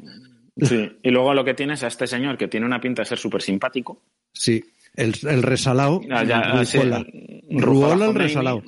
Sí, bueno, de hecho esto también está metido. O sea, es que incluso se apoyó. Vale, sí, vale, con vale. Sarat Midari creo que es también. O sea, es que encima este hombre no era ni agradecido con los que le salvaron la vida. O sea, había también un ayatolá al respecto que le salvó, se, habló con el Shah para que no lo ejecutaran, el que lo mandaran mm. al exilio y luego lo, lo, lo, metió en su casa y lo ejecutó. O sea, es que este hombre no hacía, no hacía amigos. Bueno, Vamos, era todo. No, no, no, no, es un Vamos, o sea, un tipo, mm, pues como, o sea que efectivamente. Nos preguntan en el chat si el tamaño de las cartas es normal, tarot. Mira, esto es tamaño estándar, ¿vale? Estándar y esto es mini tarot. Mm, Creo que es. vale, cuando dices esto, esto, los líderes. Perdón, los líderes, los líderes que estoy enseñándolo es que, claro, esto es un podcast. Poneros el vídeo. Nos veis así la cara. Eh, los líderes son mini tarot. Vale. Y el resto normal. Ok. Exactamente. Muy bien. Vale, pues em, seguimos. Y luego, pues lo que veo que también pueden hacer son bueno, huelgas variadas. Sí, una huelga laboral que es básicamente cuando está el SA en el poder, básicamente para aumentar la oposición. Es complicado, uno de los defectos que le veo al juego es complicado aumentar el apoyo. O sea, cuando tienes a un líder en el poder, salvo que tenga el apoyo, porque te lo pueden bajar, y es complicado, salvo con algún evento, aumentar el apoyo, y eso lo veo como uno de los defectos del juego. Ya. Eh, bueno, pueden hacer ataques guerrilleros. Ataques guerrilleros, que básicamente es eliminar fichas de influencia militar. Necesitas tener una guerrilla, hacer una tirada en frente, dependiendo cómo vayas, hacer una mm. tirada. Y sí, pero que no tiene pinta de ser algo sencillo. No, no, no, no, no. O sea, igual que eliminar guerrillas es más fácil, de hacer un ataque guerrillero con algunos eventos y sobre todo con tener superioridad. Vale, hay una cosa que, que, sí que históricamente parece que es muy, muy adecuado, es manifestaciones masivas. Sí, pero esto, es en el momento... será más tardío, ¿no? Sí, esto es en la era tardía. O sea, sobre todo dependiendo para hacer acciones huevas laborales y que te cuenta al respecto tener las fichas destapadas. Porque es que, eh, o sea, fichas activas, es decir, que esté con el valor numérico. Aquí lo que esto hace es restar el apoyo. Vale, vale, vale, vale. Porque el tema de las manifestaciones masivas es algo que, que esto les gusta salir, pero todo fue lo que ayudó, fue lo que ayudó, mm. bueno, lo que para empezar, digamos, eh, acojonó al, al Shah y a, mm y a la gente. ¿no? Dices, ostras, es que hay cuatro millones de personas en la calle. Sí. Entonces. Sí, sí. Eh, y con unos tintes estos de que toman Palacio Invierno, pero. Sí, sí, sí, sí, sí. sí. Mm. Y de que me dedico a, a disparar con munición real, a, disolver mm. manifestaciones con munición real, que lo hicieron varias veces. Mm. O, en fin, sí, sí, sí. Vale. Y hay una cosa aquí que me parece que debe estar aquí un poco la, la madre del cordero, que es fase de estabilidad, chequeo de estabilidad. Eso es lo que os contaba antes. O sea, al final de todos los turnos, eh, lo que haces es un chequeo de estabilidad del líder, que es una de las maneras ah, de... Ah, vale, es de la estabilidad del líder, sí. y luego, una cosa, tú las, las fichas que vas poniendo, digamos, en cada una de las, de las zonas. Localizaciones. Eso es, de las localizaciones. Eh, digamos, se quitan, se anulan unas a otras, puede. Dependiendo, hay algunas que son más pro, o sea, que son las del ProSA, que es lo que os decía, que era el Partido de los Trabajadores, las fichas grises, de hecho aquí, Aquí, bueno, ahí se ve un poco, por lo menos. no te preocupes, nada, que se vean. Son unas fichas grises, ¿vale? Esto se ve ahí. Entonces, igual que los ulemas, los ulemas también son las fichas de los clérigos que te sirven al respecto para determinados eventos. Entonces, se te anula al respecto el Partido del Resurgimiento y el Partido de los Trabajadores. Pero el Partido de los Trabajadores, para que pueda salir, has tenido que jugar un evento de que se queda el Partido de los Trabajadores, meterlo dentro de la bolsa, le estás limitando la, cuando va sacando el otro para colocar influencia. Esas fichas. Vale. Vale, vale, vale. Vale, pues em, yo creo que antes, si te parece, eh, también así viendo la hora y tal, si te parece, eh, yo creo que podíamos, porque las condiciones de victoria ya creo que están ya. Sí, lo comentaba un poquito. Eh, o, mm, al final de esto, si no se llega por la nacionalización, se hace por, por puntos al final de. Exactamente, el que más puntos tenga gana. Gana. Entonces, vale. Eh, lo que ponías aquí de ventajas del juego y problemas del juego. Sí, a ver, las ventajas. Primero, el, tema, a mí por lo menos, es lo que hablaba antes al inicio del programa. O sea, es, una de las ventajas es que los juegos te cuentan una historia. Mm. Y la verdad que te ayudan, sobre todo, por lo menos yo reconozco que soy bastante obsesivo. En el momento que me obsesiono con algo, mm. el, empiezo a tirar del hilo, empiezo a leer, empiezo a leer, empiezo a leer y, o empieza a buscar al respecto y la verdad que la historia de Irán es apasionante. O sea, es que desde el principio, o sea, desde casi si te gusta, es que tiene todo, es que abarca todo, desde nuestra historia del inicio con Jerjes, o incluso antes, con asirios y todo dando por saco por allí contra Ramsés, hasta la actual. Entonces, es, es que Irán al respecto, eh, bueno, Irán o Persia, es que pasa por todos lados. Es que los han invadido los mongoles, los cruzados, han tenido problemas con los chinos, con los indios, con, o sea, con todo. y están en medio de, o sea, es que están en medio de la ruta de la seda, con los partos, o sea, están en todos los lados. Y la verdad que, que es muy, muy interesante y ver cómo un país al respecto, con la historia la tradición milenaria de Irán, sucumbe al caos al caos y al integrismo cuando han sido, o sea,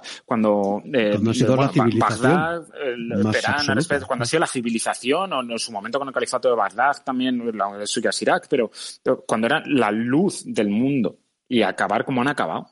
Hmm. Pues sí. Y bueno, y ahora tienen una movida también, o sea, es que el, claro, es que el, tenía Estados Unidos al respecto con esto, o sea, pasó de tener probablemente un problema comunista a tener al mayor aliado de la zona, que era el Shah, mm. que, o sea, le vendieron armamento, la última tecnología militar en el momento se la vendieran al Shah, a tener a su mayor enemigo y desestabilizar todo toda esa zona, con, amenazando continuamente con destruir, con borrar del mapa a Israel, con el problema que tienen en el Líbano y en Yemen, que están básicamente los iraníes allí. O sea, que es que. Sí, sí, sí, con el tema de todo el, el, chiismo, porque es curioso, y aquí hay que hablar de eh, por qué, eh, digamos, triunfó, entre otras cosas, la revolución y por qué eh, se consideraba, pues eso, pues como pues bueno, como descendiente directo casi de, del, profeta. del profeta. Entonces, eh, porque no nos olvidemos que son chiitas. Y los chiitas, en lo que, en lo que creen, y esto lo hemos explicado en varias ocasiones, mm. es la diferencia entre un chiita y un sunita, es que el sunita sigue a la suna, sigue las escrituras. Y el chiita a quien sigue es a los clérigos, a los mm. líderes. Y siempre hacemos la, la, comparación, hasta el punto en el que se puede comparar, que los chiitas serían como los católicos. Mm. Nosotros, los católicos, somos, somos papistas, somos, respetamos al, al clérigo, mm. eh, hacemos caso a lo que dice el cura en la homilía. Mm. Y los protestantes siguen las escrituras, le hacen menos caso. El, el, el, el clérigo te guía, pero tú tienes la escritura tú la interpretas, no te la interpretan. Entonces, bueno, eso es lo que ocurre en, en, Irán, que son, son chiitas. Y eso, claro, tiene una importantísima, eh, o sea, es, importantísimo porque cuando los clérigos salen a la calle a protestar, la gente les sigue a protestar. La ciudad de Qom, ahora ciudad santa de Qom, mm. Que es donde están las escuelas coránicas y estas mm. cosas, pues eh, ahí es donde hay, supongo que habrá además muchas cartas de rebeliones Sí, en sí. QOM, los, Sí, eh, de hecho lo tienes, está, sí, sí, tal cual, tal cual tienes un montón Clérigos de, de para QOM. Sí, mira, de hecho, por ejemplo, protestas en QOM al respecto, que aquí lo que hace es pones influencia de los chiitas, o sea, de los chiitas, de los ulemas. Sí. O sea, la verdad que está muy bien ambientado, por lo menos eso sí que es una gran ventaja, o sea, el ambiente lo, re- lo respiras. Sí. Y luego hay una cosa que sí que quería, eh, o sea, por terminar toda esta historia, dices, ya, ya, bueno, ¿y cómo llegamos a que, eh, si después de nacionalizar esto, eh, cómo es que al final llegan los, llega Khomeini y los islamistas y se hacen con el poder absoluto?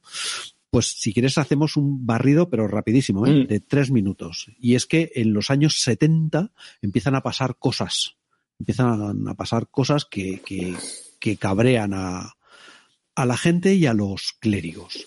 Entonces, bueno, la primera es la famosa celebración de los 2500 años del Imperio Persa. Os voy a poner en el, vais a tener en el, en el blog un reportaje interesantísimo, que fue un evento para celebrar la fundación del primer imperio, imperio persa por Ciro el Grande. Y entonces es todo exageración y extravagancia.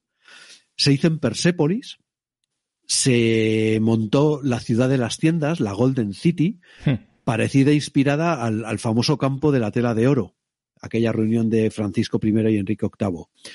Eh, 600 invitados reales al banquete más grande de los tiempos modernos, platos decorados con oro y turquesas, comida preparada por Maxims, que en este reportaje, por cierto, sale el señor, los, los- la gente de Maxims explicando lo que les encargaron, ¿no? Don Periñón Rosell 59 para el brindis, inauguración de la Torre Sayad, que esto, mira, los iraní, los, los de Khomeini dijeron, pues sabes qué te digo, que esta torre está muy bien, pero vamos, en vez de celebrar esto, celebramos lo mío. Hala, ya está. Y ahí se va a quedar. Mm. El desfile de, eh, de- no, de 1600 no, de, de miles y miles de soldados en uniformes de época desde, desde Ciro. Muy interesante. O sea, el, el coste de la fiesta no se sabe con exactitud, pero podía haber llegado a los 120 millones de dólares de la época Madre. que en sí es lo que ponía aquí, ¿no? Eh, no hace que se monte una revolución, pero es algo muy cabreante cuando decíamos que Pasas hambre. y su familia se estaban embolsando 20 mil millones de pavos eh, para esto, ¿no? Y en plena crisis de Mm. los 70, inflación disparada, disparidad de rentas en sitios como Irán muy, muy fuerte, el crecimiento de protestas y, sobre todo, la consecuencia inevitable, la deriva hacia estas protestas y los mártires religiosos. El tema del martirio aquí en Irán es algo muy importante y algo que han potenciado mucho los, los clérigos, ¿no? los ulemas. Eh, bueno, otra cosa importante, y yo creo que, que tenemos que mencionarla aunque sea de pasada, es la famosa Revolución Blanca Mm. que este es en los años 60, eh, que en sí, la verdad es que lo ves y dices, vale, es, es una buena idea y desde los puntos de vista occidentales es estupendo. Es decir, es Sí. la occidentalización del país, básicamente. El problema es que no es occidental. Claro. Entonces, eh, lleva una reforma agraria, por una parte, y la reforma agraria lo que pasó es que se hizo de una manera desigual, se favoreció a los ya, a los terratenientes que ya había, y los, la gente que no tenía tierras, muchos de ellos siguieron sin tenerlas, y encima prácticamente se les obligó a irse a las ciudades como, como obreros, o como pobres, o como desempleados. Entonces, mm, al final lo que tienes es un montón de gente que antes tenías casi, si quieres, concentradas en su pequeña pobreza en el campo, ahora las tienes en las ciudades, ¿no? Eh, y entonces, bueno, pues eh, eso mm, al final también cabrea mucho a la gente, pero sobre todo eh, es que al occidentalizar el país significa quitarle poder al clero. Y quitarle poder al clero cuando Mm. al clero es a quien siguen es peligroso. Es muy peligroso. O sea, el papel del clero en nuestra guerra civil es muy importante. Sí, sí. ¿Por qué? Porque le tocas los huevos al clero y te dedicas a matar curas y la gente que sí lo sigue, Y Eh, les apartera una pobla- una- un porcentaje de la población Muy muy, importante, amplio. muy Muy, amplio. entonces en España y en, y en este momento en Irán, el, el Mm. porcentaje que seguía a- al clero era muy grande. Y el papel de la mujer. Mm. el papel de la mujer es a la mujer se le empiezan a dar derechos y a quitar esa, bueno, pues el, eh, quitarle esos bueno, estigmas, no sé cómo decirle, eh, darle los derechos que no tenían o, al menos eh, educación, etcétera. Aparte de todo esto, la Revolución Blanca lo que tiene también es una parte muy importante de desarrollismo industrial mm. y de la creación, en el fondo, que sí que se consiguió en una, en una parte elevada, de la creación de una clase media. Igual que el desarrollismo español. Mm. Es que si lo ves, es, es lo mismo. Es decir, tienes una reforma agraria en España. Lo que pasa que aquí se hizo de otra manera. Básicamente, eh, al final con los mismos em, con los mismos eh, beneficiarios. Solo que al final en España sí tuvimos, en eso tuvimos, bueno, más suerte o más vista el que lo hizo eh, el tema de las cooperativas agrarias. Cosa que no se hizo en, en Irán. En Irán no se hicieron. Las cooperativas agrarias dices, coño, no es lo mejor, ya, pero te, junta un montón de pequeños propietarios y les das posibilidades, cosa que mm. al final en Irán, eh, no, yo reparto y la gente a las que le daban lotes de tierra, muchas veces de lo que se quejaban es que este lote de tierra es tan pequeño que no me da para la subsistencia. Mm. Y entonces, si no tienes una cooperativa, es muy difícil hacer, hacer algo. Y el tema de la industria se desarrolló, el tema de la industria con el dinero del petróleo se empezó a alfabetizar en pueblos, se empezó, pues eso, la, base para, para coger un pueblo mayormente analfabeto y de población baja y hacer una clase media, que no existía en Irán hasta entonces. Mm. Exactamente. Estoy tratando, de entenderlo y entonces lo que veo yo aquí mm, que sí, que desde nuestro punto de vista occidental todo nos suena muy bien, todo lo que has contado me suena muy, muy, bien. Pero vamos a, echarle gotitas de, de, de, las gotitas estas que le dan el sabor, porque mm. parece que está muy bien, pero todo esto mezclalo con un, una, eh, ¿cómo se dice esto? Con una represión política brutal mm. y con un sabac haciendo de las suyas. Y, más luego el integrismo de los propios ulemas al respecto, que cada vez se van radicalizando más, radicalizando Entonces, más. todo se radicaliza. El problema de la radicalización es que al final no hay, no hay un punto común. Y, todo consiste solamente al final en, matar. En imponer, en imponer matar Y hambre, ¿no? Supongo que aquí el hambre también tiene que entrar. También, también. Sí, evidentemente. Eh, Más luego, por ejemplo, en la Revolución Blanca también hay un momento. perdona, hay un momento eso que la propia crisis económica de los 60, 70, o sea, toda la parte de la Revolución Blanca se te lleva por delante. Claro. Y eso también es muy importante. Mm. Vamos, que eh, al final hay una serie. ven, la idea es buena. Eh, tú antes a lo mejor ponte que tuvieras el 80% de tu población eh, en el umbral de la pobreza y creyendo en los ulemas, eh, y al final lo consigues tener solamente el 50. Pero lo que decimos siempre, y es la gente cuando ya vive cómoda, no sale a la calle a quejarse, ni a protestar, ni a revolucionar. ¿Por qué? Porque está cómoda. Solamente hacen revoluciones los que o no tienen nada que perder o tienen mucho que ganar. Y en este caso había mucha gente que tenía que ganar. ¿Vale? Lo que pasa es que me falta un punto importante, que es claro. Sí, ahora vamos, ahora vamos. es el clero. Ah, perdona. No, no, no, pero por situar, no sé si a alguien le ha pasado lo mismo que a mí, y que es la Revolución Blanca fue un programa de reformas en Irán lanzado por el Shah. Sí. ¿Vale? Es que, claro, cuando yo oigo la palabra revolución, digo, ah, esto contra el Shah. No, y ya mentalmente estaba colocado en otro sitio. No, no, esto es top-down. Vale. Y que duró hasta el 78 y que fuese para y que fue diseñado para debilitar a las clases que apoyaban el sistema tradicional, entre otras cosas. Vale, vale, vale. Okay. O sea, fue para modernizar el país. para el punto de vista del Shah, para modernizar el país, como por cierto su padre había intentado antes de la guerra mundial. O sea, él lo había intentado modernizar el país. Eh, al estilo de eh, Ataturk. Mm. Eso. O sea, el, eh, digamos la, el punto de referencia para su padre era Ataturk. En este momento ya es otra cosa, ya es desarrollismo de los 60 y 70. Es otra manera en Guerra Fría. Bueno, eh, y lo que quería comentar era, bueno, pues eh, cosas que, bueno, ocurren un montón de, eh, bueno, pues de represiones, se detiene a los comunistas, se detiene muchas veces a los ulemas, cuando se hace... Es que un clérigo, de hecho, matar un clérigo en Irán es delito, o sea, aparte de ser sacrilegio, es un delito mm. tocho. Exactamente. Y entonces, bueno, hay una, hay una, un evento que yo no sé si saldrá en el, en el juego, que es eh, la muerte en Irak de 1977 de Mustafa Khomeini, hijo de Khomeini. Los 40 días. De hecho, ahí tienes los 40 eh, días al respecto. Eh, sí. 40 días, o 14 días, no sé. 40, no, 40, 40, son 40, días. ¿Por qué? Porque el luto se puede llevar hasta 40 días. Y entonces aprovecharon, eh, no, no para esto, sino para las, las matanzas de la plaza eh, algo así. Sí, una cosa así. Entonces, esos fueron los que se consideraron los mártires y se hicieron lo de los 40 días de, de luto, que significa 40 días saliendo a la calle millones de personas a manifestarse. Mm. Sí. Sí, además como no les dejaban manifestarse porque tenían el derecho a manifestación reprimido, lo utilizaban los, los funerales. Sí, perdón, lo tengo, aquí. Mm. lo tengo, lo tengo aquí. Dice que el 7 de enero del 78 se publicó un artículo en el mayor periódico de Irán en el que se acusaba a Khomeini de ser un agente inglés y un iluminado. Y los estudiantes islamistas de la escuela de Com protestaron en la calle y murieron, en los choques con la policía, murieron muchos de ellos.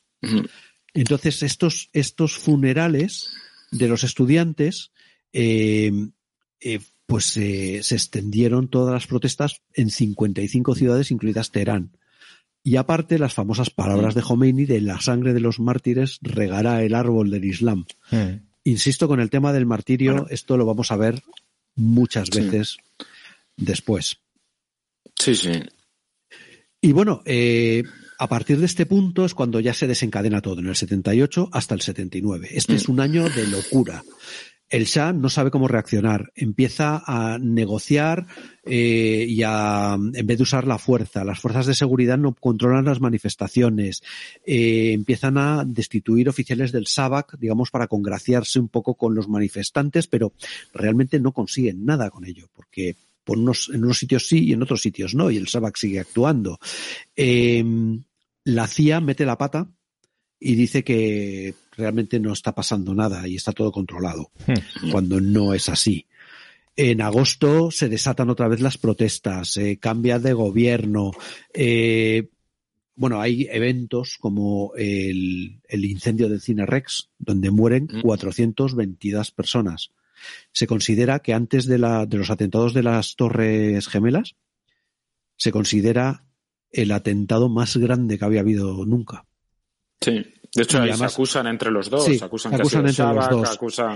Eh, al final lo que leía en, bueno, pues en, en este caso era en, Wikipedia, es mm. que eh, realmente sí, al principio se acusó al Sabak de hacerlo, pero eh, luego desde la propia parte de Irán se reconoció que tenía toda la el aspecto y tufillo de un de un atentado islamista. Dice, el evento empezó cuando un grupo de hombres cerraron las puertas y rociaron el lugar con gasolina antes de prender fuego. las puertas y les prendieron fuego.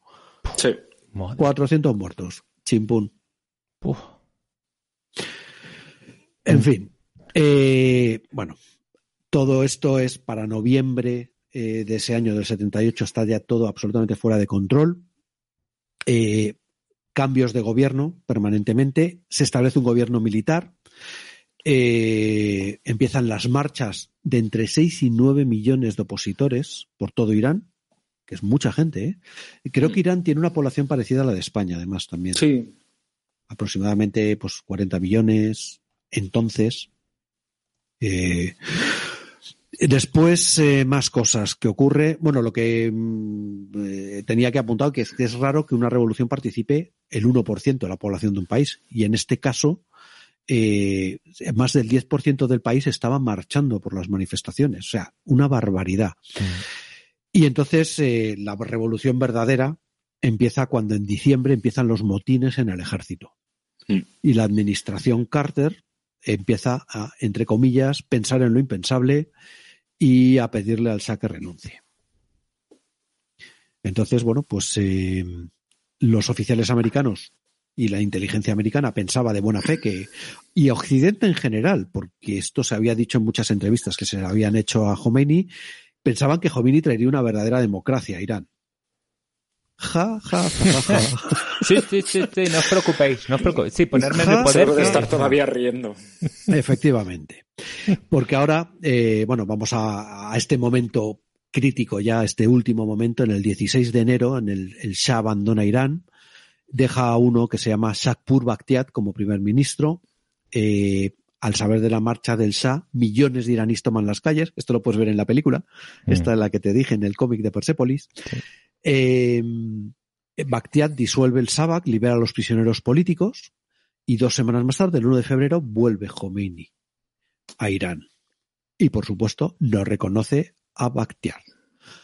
Voy a leeros una pequeña cuatro líneas del discurso que dice: Por la tutela que tengo y en nombre del profeta, declaro a Bazargán como el gobernante, y como lo he designado, debe ser obedecido.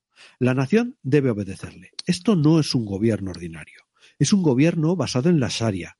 Oponerse a este gobierno significa oponerse a la Sharia del Islam. La rebelión contra el gobierno de Dios es una rebelión contra Dios, y la rebelión contra Dios es una blasfemia. Yo escucho esto y me falta tiempo para empaquetar mmm, dos bragas limpias y largarme del país corriendo. Yo Mm. particularmente. Sí, Es lo que hicieron muchos, de todas maneras. Sí, de hecho, Y hay bueno. el gran exilio iraní. Claro. Y aunque hubo algunos enfrentamientos entre la Guardia Inmortal del Shah con algunos rebeldes amotinados, los jefes militares rápidamente dijeron, mira, mm, esto no tiene sentido empezar a matar civiles, básicamente, que es lo que tienes en medio. Así que eh, se ordena a todo el personal que vuelva a sus bases eh, y los revolucionarios, que por cierto se habían repartido, habían tomado un polvorín y habían repartido armas por la zona de Teherán, eh, bueno, pues los revolucionarios toman todos los edificios eh, oficiales, televisiones, radios, palacios. Bakhtiat eh, escapa al extranjero, pero luego será eh, asesinado en París en el 91 por un agente iraní. Y la revolución islámica ha triunfado, como decíamos al principio, se, se nombra líder de la revolución y líder supremo del país al Ayatollah Khomeini. Y a partir de este punto tenemos un programa de la guerra Irán-Irak que, es- que estallaría al muy poco eh, Sí. y hay algunos follones extra, pero básicamente así es como termina el, el Shah, que no he logrado encontrar. eh, vi una vez hace tiempo un, un reportaje muy interesante de, del, de, bueno, cuando el Shah se va, Y su vida en el exilio, ¿no? Me imagino. su vida en el exilio Mm. y, eh, y su enfermedad, porque tenía un cáncer. Cáncer. Sí. Y, y los países pues no querían, era una patata caliente muy caliente. Ah, esto me lo has Sí. contado más veces, efectivamente. Entonces Sí, se sí. fue al principio a Egipto, de Egipto Mm. ya se fue a, a México, en México Mm. le intentó entrar en Estados Unidos, pero los americanos evidentemente no se Era- atrevían a mm. meterlo, porque estaban en plena crisis de los rehenes americanos. Mm. Al pobre hombre, la verdad es que hay que decir que, que su final no fue muy, muy alegre, ¿no? No. Eh, y bueno, eh, una vez que está en el gobierno los eh, pues y los suyos, pues, pues empieza la revolución, las mujeres pierden sus derechos. eh, Y aquí es donde entra el cómic este de Persepolis, ¿no? Ujú. Exactamente, Persepolis narra estos eventos. O Eso sea, es. narra lo que, lo que has contado y luego ya de allí para adelante, ¿no? De cómo... Y luego ya la chica que se va del país, Eso es. la prota que se va del país. O sea, que tenéis aquí... Pero es muy interesante esa Chicha. primera media hora Sí, en la que todo cambia, Mm. todo cambia. justo. Súper interesante. Pues, Es muy, muy interesante, la verdad. Muy, muy, muy interesante. Bueno, oye, pues, Pues, le eh, hemos pegado un buen repasillo, ¿eh? Aquí... Sí, yo creo que a la gente, bueno, esta vez no podéis decir que no lo tenéis disponible, lo tenéis disponible. He mirado en Wallapop y no lo encuentro, así que No. cuando lo vayas a vender, Fer, me, lo, me No, avisas. de- y- te- no, no lo vendo, te lo mando y ya está. Nos lo Bueno. vamos pasando aquí, ¿no? Nos lo vamos echar- pasando. Para echar una partidukis. Sí. Bueno, y, y yo creo que ya podemos, si quieres, pasamos a Sí.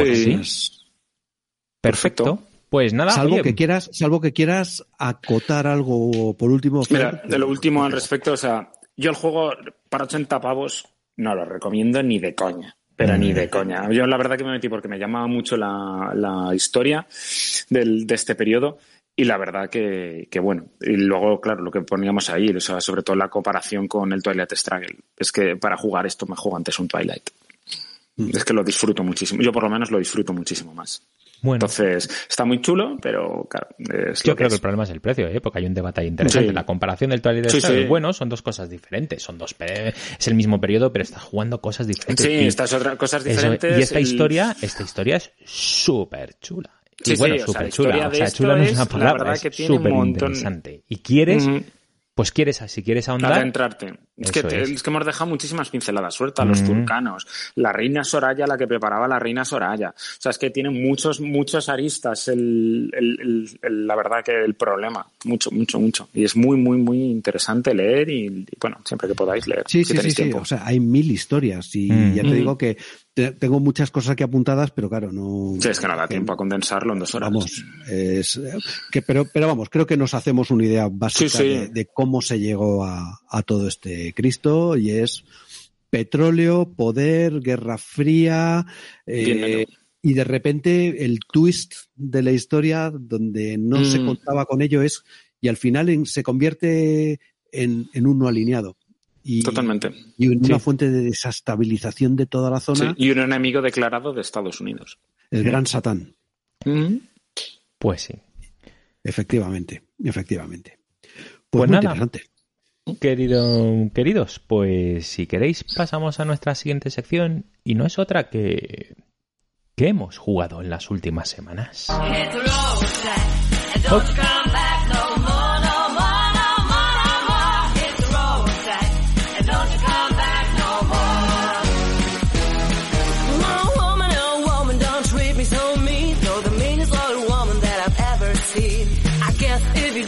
So.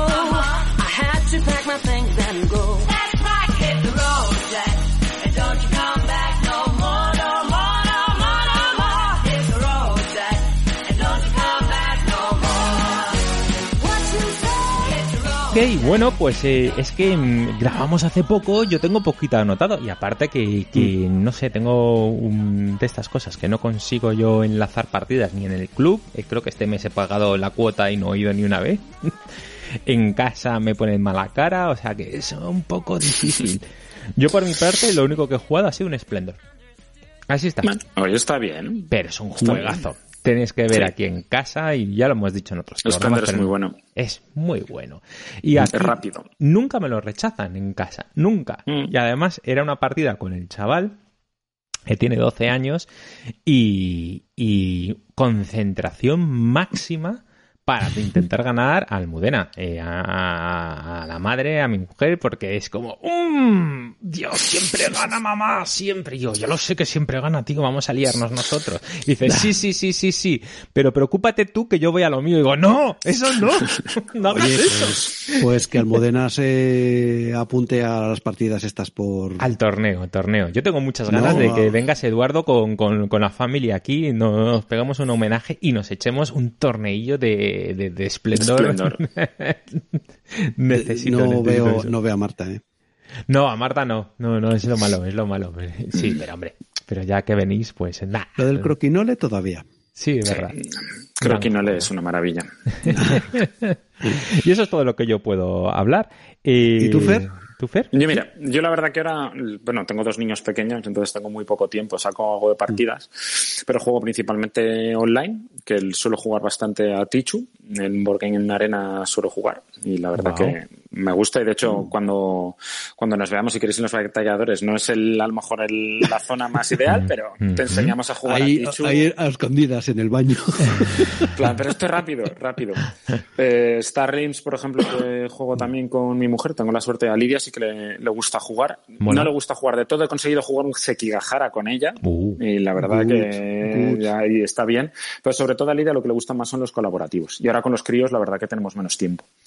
El- sigo con la liga de Twilight Struggle, que voy jugando poco a poco. Y la verdad que, que me gusta. Y luego en el curro a veces cuando estoy de guardia ahí tenemos el- los planetas alineados. Alguna vez sí que me, me llevo algún juego, tengo algún juego en la taquilla. Y he jugado un Coleica, no sé si habéis jugado al Coleica. No, no me suena de nada. ¿No? sé ni el cómo se escribe. o Cola, eh, Colegca, Colegca, con J, Colegca, con las dos con K, Colegca. Vale. Es el Q. El- básicamente está ambientado en la República Popular Socialista de Polonia y tienes que comprar. Porque esto también es otra historia. También, el, de hecho, ahora eh, traduzco un poco, porque como duermo poco y por las noches no puedo hacer mucho ruido, pues me he dedicado a traducir y a traumaquetar. A mi manera, pero bueno. Y el- es el va ambientado en, base- para comprar que tuvieron los polacos. Eso es otra historia también, los problemas de distribución de alimentos en los países comunistas. Y te tienes que ir organizando en la cola. Entonces la gente en Polonia comunista vivía haciendo cola para poder comprar. Y no sabía si lo que le iba a tocar era lo bueno o lo que querían. No lo La verdad que es creer. un... Sí, sí. ¿Pero qué es esto, Bueno, tío? Pues, perdona, pero hay, hay eh, los famosos juegos de gestión de colas. Sí, sí, sí, sí. Esto es un gestión Esto es de meterle ¿no? un tema cojonudo. O sea, Sí, yo sí. lo de gestión de colas lo conocía para las cosas de los Burger Kings. Sí. Y, Sí, sí. Pero me dices esto y digo, coño, pues sí, efectivamente. Entonces tú juegas una carta, haces un, puedes jugar un evento, luego me pilló hace poco, me pilló la expansión también, que estaba por ahí de segunda mano. Y la verdad que bien. Y luego, por ejemplo, jugué el otro día en Europe in Turmoil, que también me gusta mucho. Porque ese es de Primera Guerra ese. Mundial. Es de, Primera La- Guerra de la Mundial. primera, es el, la pre- o sea, previo a la Primera Guerra Mundial. También un CDG. Ah, Está oh. bastante bien y de hecho ya van a sacar un, segun- un segundo un segundo evento, o sea, un segundo título ambientado pre Segunda Guerra Mundial, la parte de los fascismos y el, co- el comunismo. Necesito hablar más contigo porque me das, me das eh, inspiración. O sea, Sí, vengo aquí yo la verdad es que sí. llorando diciendo, bueno, no he ido al club, he jugado un, un Splendor. Y llega Fer y dice, pues yo con mis dos chavales, con todas las Voy poco a guardias y no sé qué, sobrevivo. he Sobrevivo hecho como todo puedo. esto. Y digo, what? Sí, pero bueno, o sea, es al final de al cabo, o sea, hay días que duermo dos horas. Entonces Ah. ahí voy sacando las horas. Porque La mía, o sea, mi hija mayor es, es un demonio. Está, no la, yo creo que no la hemos bautizado y entonces se le ha metido algo dentro. Efectivamente. Habla con tu ulema. eh, Con mi ulema. O sea a ver que, qué se que puede hacer. estás ejercitando el superpoder que siempre ha querido Eduardo, que es no necesitar dormir. No, no, yo necesito dormir. De hecho, soy de dormir poco, ¿eh? También reconozco que soy de dormir poco. Y la verdad que, pero bueno. Despertad al, anestesista que le está doliendo al de la camilla. Hostia, sí, sí. Bueno, ahí vamos. La verdad que... Sí, es interesante, es otro mundo interesante, el, el de la anestesia. Ah, Bueno, el del trabajo, bueno, como todo, ¿no? Al fin y al cabo, el- Claro, yo es que la única anestesia que yo conozco realmente es el mazo de goma. Una cegoma. Mm. Es poco eficaz. El alcohol es un poco más, es muy mal anestésico Sí. también. Pero me quedo pendiente, ¿eh? ese de, de los venenos, cuando quieras. Mm. Cuando Tenemos quieras, que- cuando quieras. Tenemos que hacer algo de eso, sí. Suena, Sí, suena sí, bueno. hablamos ahí de los venenos. Muy vale, bien. y bueno, yo solamente estoy jugando al dos minutos para la medianoche. Muy bien, que llevas tres sesiones con Juan Sí. Luis allí de a poquito Sí. a poquito, ¿no? Esto es como Ujú. buen café. Vale, cuéntanos Sí, un sí, sí. de hecho llegan mis, mis chicas. Ahí sí. Vale. Venga, pues vamos, eh, ya está, ya, lo, lo tenéis en varios programas. eh, Efectivamente. vamos, vamos directamente a las recomendaciones no lúdicas, si es que tenemos alguna. Pues yo no. Yo tengo dos, o por lo menos, o dos por lo menos, dos libros. Bueno, tres van a ser. Uno, El siglo de los cirujanos, de, que lo tengo aquí, es que el nombrecito es de cuidado, de Jürgen Thorvald, que de hecho lo reeditaron de nuevo, que es un ensayo sobre la anestesia, cómo la anestesia cambió el mundo.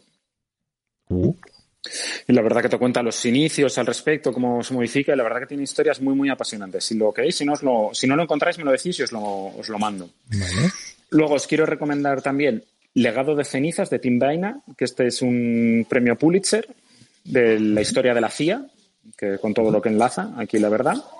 Y luego colaboracionistas de, eh, de David Alegre, que es mi colega historiador, que Sí. él es un, la verdad que tiene muy buena pinta sobre el colaboracionismo en los países ocupados con el eje de la Segunda Guerra Mundial. Esto sabes que se me mola a mí. Claro, pues colaboracionistas. Y además David es, para esto es muy, muy brillante y está recibiendo la verdad que muy buenas críticas a, a nivel Tomo nota. a nivel editorial. Tomo nota. Y si no, vamos, con este a Zaragoza no creo que pueda venir. Y luego, así como recomendación no lúdica de venir, venid a vernos. Venid a Teruel y la verdad que es muy, muy bonito. Hay muchas cosas para ver. Y, por ejemplo, que os guste, si os gusta la historia, la recreación que se hace aquí en febrero, lo único que hay que solicitarlo, a, o sea, buscar el alojamiento con tiempo. Para Ujú. las bodas de Isabel de Segura es muy, muy bonito. Y si no, ya hablaremos a ver si podéis venir y que os gustará. Además, nosotros que tenemos un grupo que vamos, o sea, vestidos aquí, yo les llamo disfrazados, pero se sienta muy mal. Vestidos, somos una familia de judíos recreacionistas. Es una familia de judíos. Ah, qué bueno, tío. Tenemos ahí, sí, sí. Hacemos un cordero asado embadurnado en miel. Me da muchas ganas, ¿eh? Sí, Ay, sí, sí, sí, sí, Efectivamente. sí. Además, además me ganaré un montón de puntos familiares. Pues voy, voy con Almudena y, y, y seguro Pues que yo miraría ya incluso el, el hotel o algo. ¿Ah, sí? el, el alojamiento, sí, sí. Hecho. vale, Para febrero, tercer fin de semana de febrero es. vale. ¿Y cómo se llama el evento, digamos? ¿O las Las bodas, de- las bodas de Isabel de Segura. Bodas mm, De Isabel de Segura. Hecho. Apuntado queda. Genial. Va, va a flipar. Ya verás tú. Me avisáis, si venís obviamente me avisáis. Hombre, el primer, tío. Hombre, no. Me encanta. Muy bien, muy bien. Oye, pues, eh, ¿y tú, Eduardo, qué, qué más tienes Yo por ahí? tengo dos cosas. Una relacionada con lo que hemos hablado hoy, que es el cómic de Persepolis, de Marjane Satrapi, Sí. y que además han hecho una, una, una animación del, del cómic que está fenomenal. En verdad, Prime es me la he estado bonito. viendo yo esta mañana a toda Mm. prisa para, para prepararme el programa y sí, está fenomenal. En. Prime eh, y está muy bien, está muy bien, porque es Mucho. toda la Catherine revolución vista desde de- los ojos de una, una niña. niña. de clase Mm. media Sí. que vive, pues eso, en una ciudad como todos los niños mm, de ahora y tal, y de repente, pues empiezan a pasar cosas y, y son cosas, pues muy de también de nuestra época, porque Mm. claro, esta Marjane Satrapi debe tener aproximadamente nuestra edad. sí. Y entonces, pues cuando se hablaba de las de los em, disidentes, pues niña baja la voz. Y si hablaban, los niños jugaban a, a vamos a detener a los comunistas. Sí, O y se la ve cosas, que ¿no? va a comprar cintas de ACDC y tiene que tener cuidado porque, mm, pues eso. Sí. Y ya una sí, vez que llega la revolución, todo empieza ya cuesta abajo. Todo. Sí. Y a ponerle el velo y no sé qué. y Sí, las hay una frase y- ahí famosa de, de- se ve una escena en que la madre le, le dice a, a uno de estos que la a uno de los guardias de seguridad, no, ay, lo he dicho mal, a uno de estos que vigilan que vayas bien vestida, ¿no? Sí, le eso dicen, es. oye, que a mí no me hables de usted, de, de tú, háblame Sí, de usted. mujahideen. Un mu- eso Que es. yo a ti, yo a ti te hablo como me da la gana, porque eres No, una mujer. dice exactamente, yo a mujeres como tú me las follo y luego las tiro a la, a la basura. Así, tío. Y dice. Sí, sí, O sea, sí. todo es es eh, súper inquietante todo al final. Mm, mm. Pero vamos, está eh, muy recomendable. Y luego una, una serie que yo hacía tiempo que no me reía tanto y no me lo pasaba tan bien Uy, con una serie, también va de ingleses, uy. eh, ¿Cuál, cuál, cuál? pero es que los ingleses cuando tienen gracia en sus merdés, tienen mucha gracia. Y se llama Brassic. Hostia. y vale. la- sí. está en filming y tiene tres temporadas. Vale. Oye, mira, esto me pita que se me acaba batería. Me ha saltado el 10%. Pues muy bien, muy bien. Brasic, Brasic y queda allí, allí dicho. Eso es. Creo que hemos hecho, gracias a, a Mm. Fer, hemos hecho un programa a la vieja usanza, dos horitas, lo hemos condensado, pim pam, A pim pam, y aquí Pim, pam, ha pim, ido pam, pim, estupendo. Por mi parte, eh, agradecerte eh, el habernos escrito, Fer, el, haber- el estar allí detrás. Que el- me habéis, salido, el me habéis salido caros conoceros. La verdad que... Es como es como que Ali nos ha gastado Tengo de los, no sé cuántos programas lleváis ya con este, pero me he comprado 21 por vuestra culpa. 21. Bueno, está bien, es un 20% de éxito O sea, aprox. Ya ves. Pero madre mía. Y oye, me lo he pasado estupendamente. sí, Creo que va a ser. más veces, por favor. Es lo que va a decir. Va a ser el inicio de, de muchos más programas, ¿eh? Eh, tenemos aquí, Mm. hay química. Hay química y me, y me Sí. gusta. Entonces. Yo con vamos- tiempo, o sea, con tiempo, aparte, te- soy un ávido lector y, y otra Mm. cosa no, pero memoria tengo mucha. La verdad que, lo que necesitéis con tiempo es organizarlo, leerlo y, la verdad Sí, porque nos ha llevado algunos mesecillos hacer este programa. Sí, hostias, que se han ido alineando, nada, se han ido alineando las cosas, pero oye, mira, cuando sale, sale. Y totalmente. Totalmente. Pues sí, sí, ojalá, ojalá, Fer, podamos hacer muchas más cosas, porque yo también. Sí, me preparo otro y, eh, Tú danos ideas y veo que temas no te, no, te faltan. no te faltan. Muy Así bien. que sí, sí. También que no se me olvide, que se me olvidó en el último programa, eh, hemos grabado en directo, hay nueve personas aquí conectadas y es agradecerles mm. estar allí conectados con nosotros, ¿sabes? Eh, eh, y de verdad que, que un saludo los que muy grande. un ratito también, eso es. hoy es domingo 29 de mayo del 2022, así que... Hay que felicitar al campeón de Europa, hay que felicitar al campeón de Europa, pero al verdadero, al Stade Rochelen, que ganó ayer la Copa de Europa Europa de rugby. Luego no sé cómo quedó el otro partido, pero el, importante que es el del rugby, ganó el Star sí, señores, sí, señores. Y, bueno, pues eso, eh, a todos nuestros seguidores, mecenas, eh, apoyadores, eh, y fans diversos y tal, pues oye, muchísimas gracias por, por hacernos casito, que es lo que nosotros buscamos caricias, palmadas en la espalda y jamones de jabugo. Ahí está. Entonces, por mi parte, adiós. Eduardo. Hasta luego a todos. Fer. Un placer. Nos vemos, pero que no sea en el trabajo. Nos vemos fuera.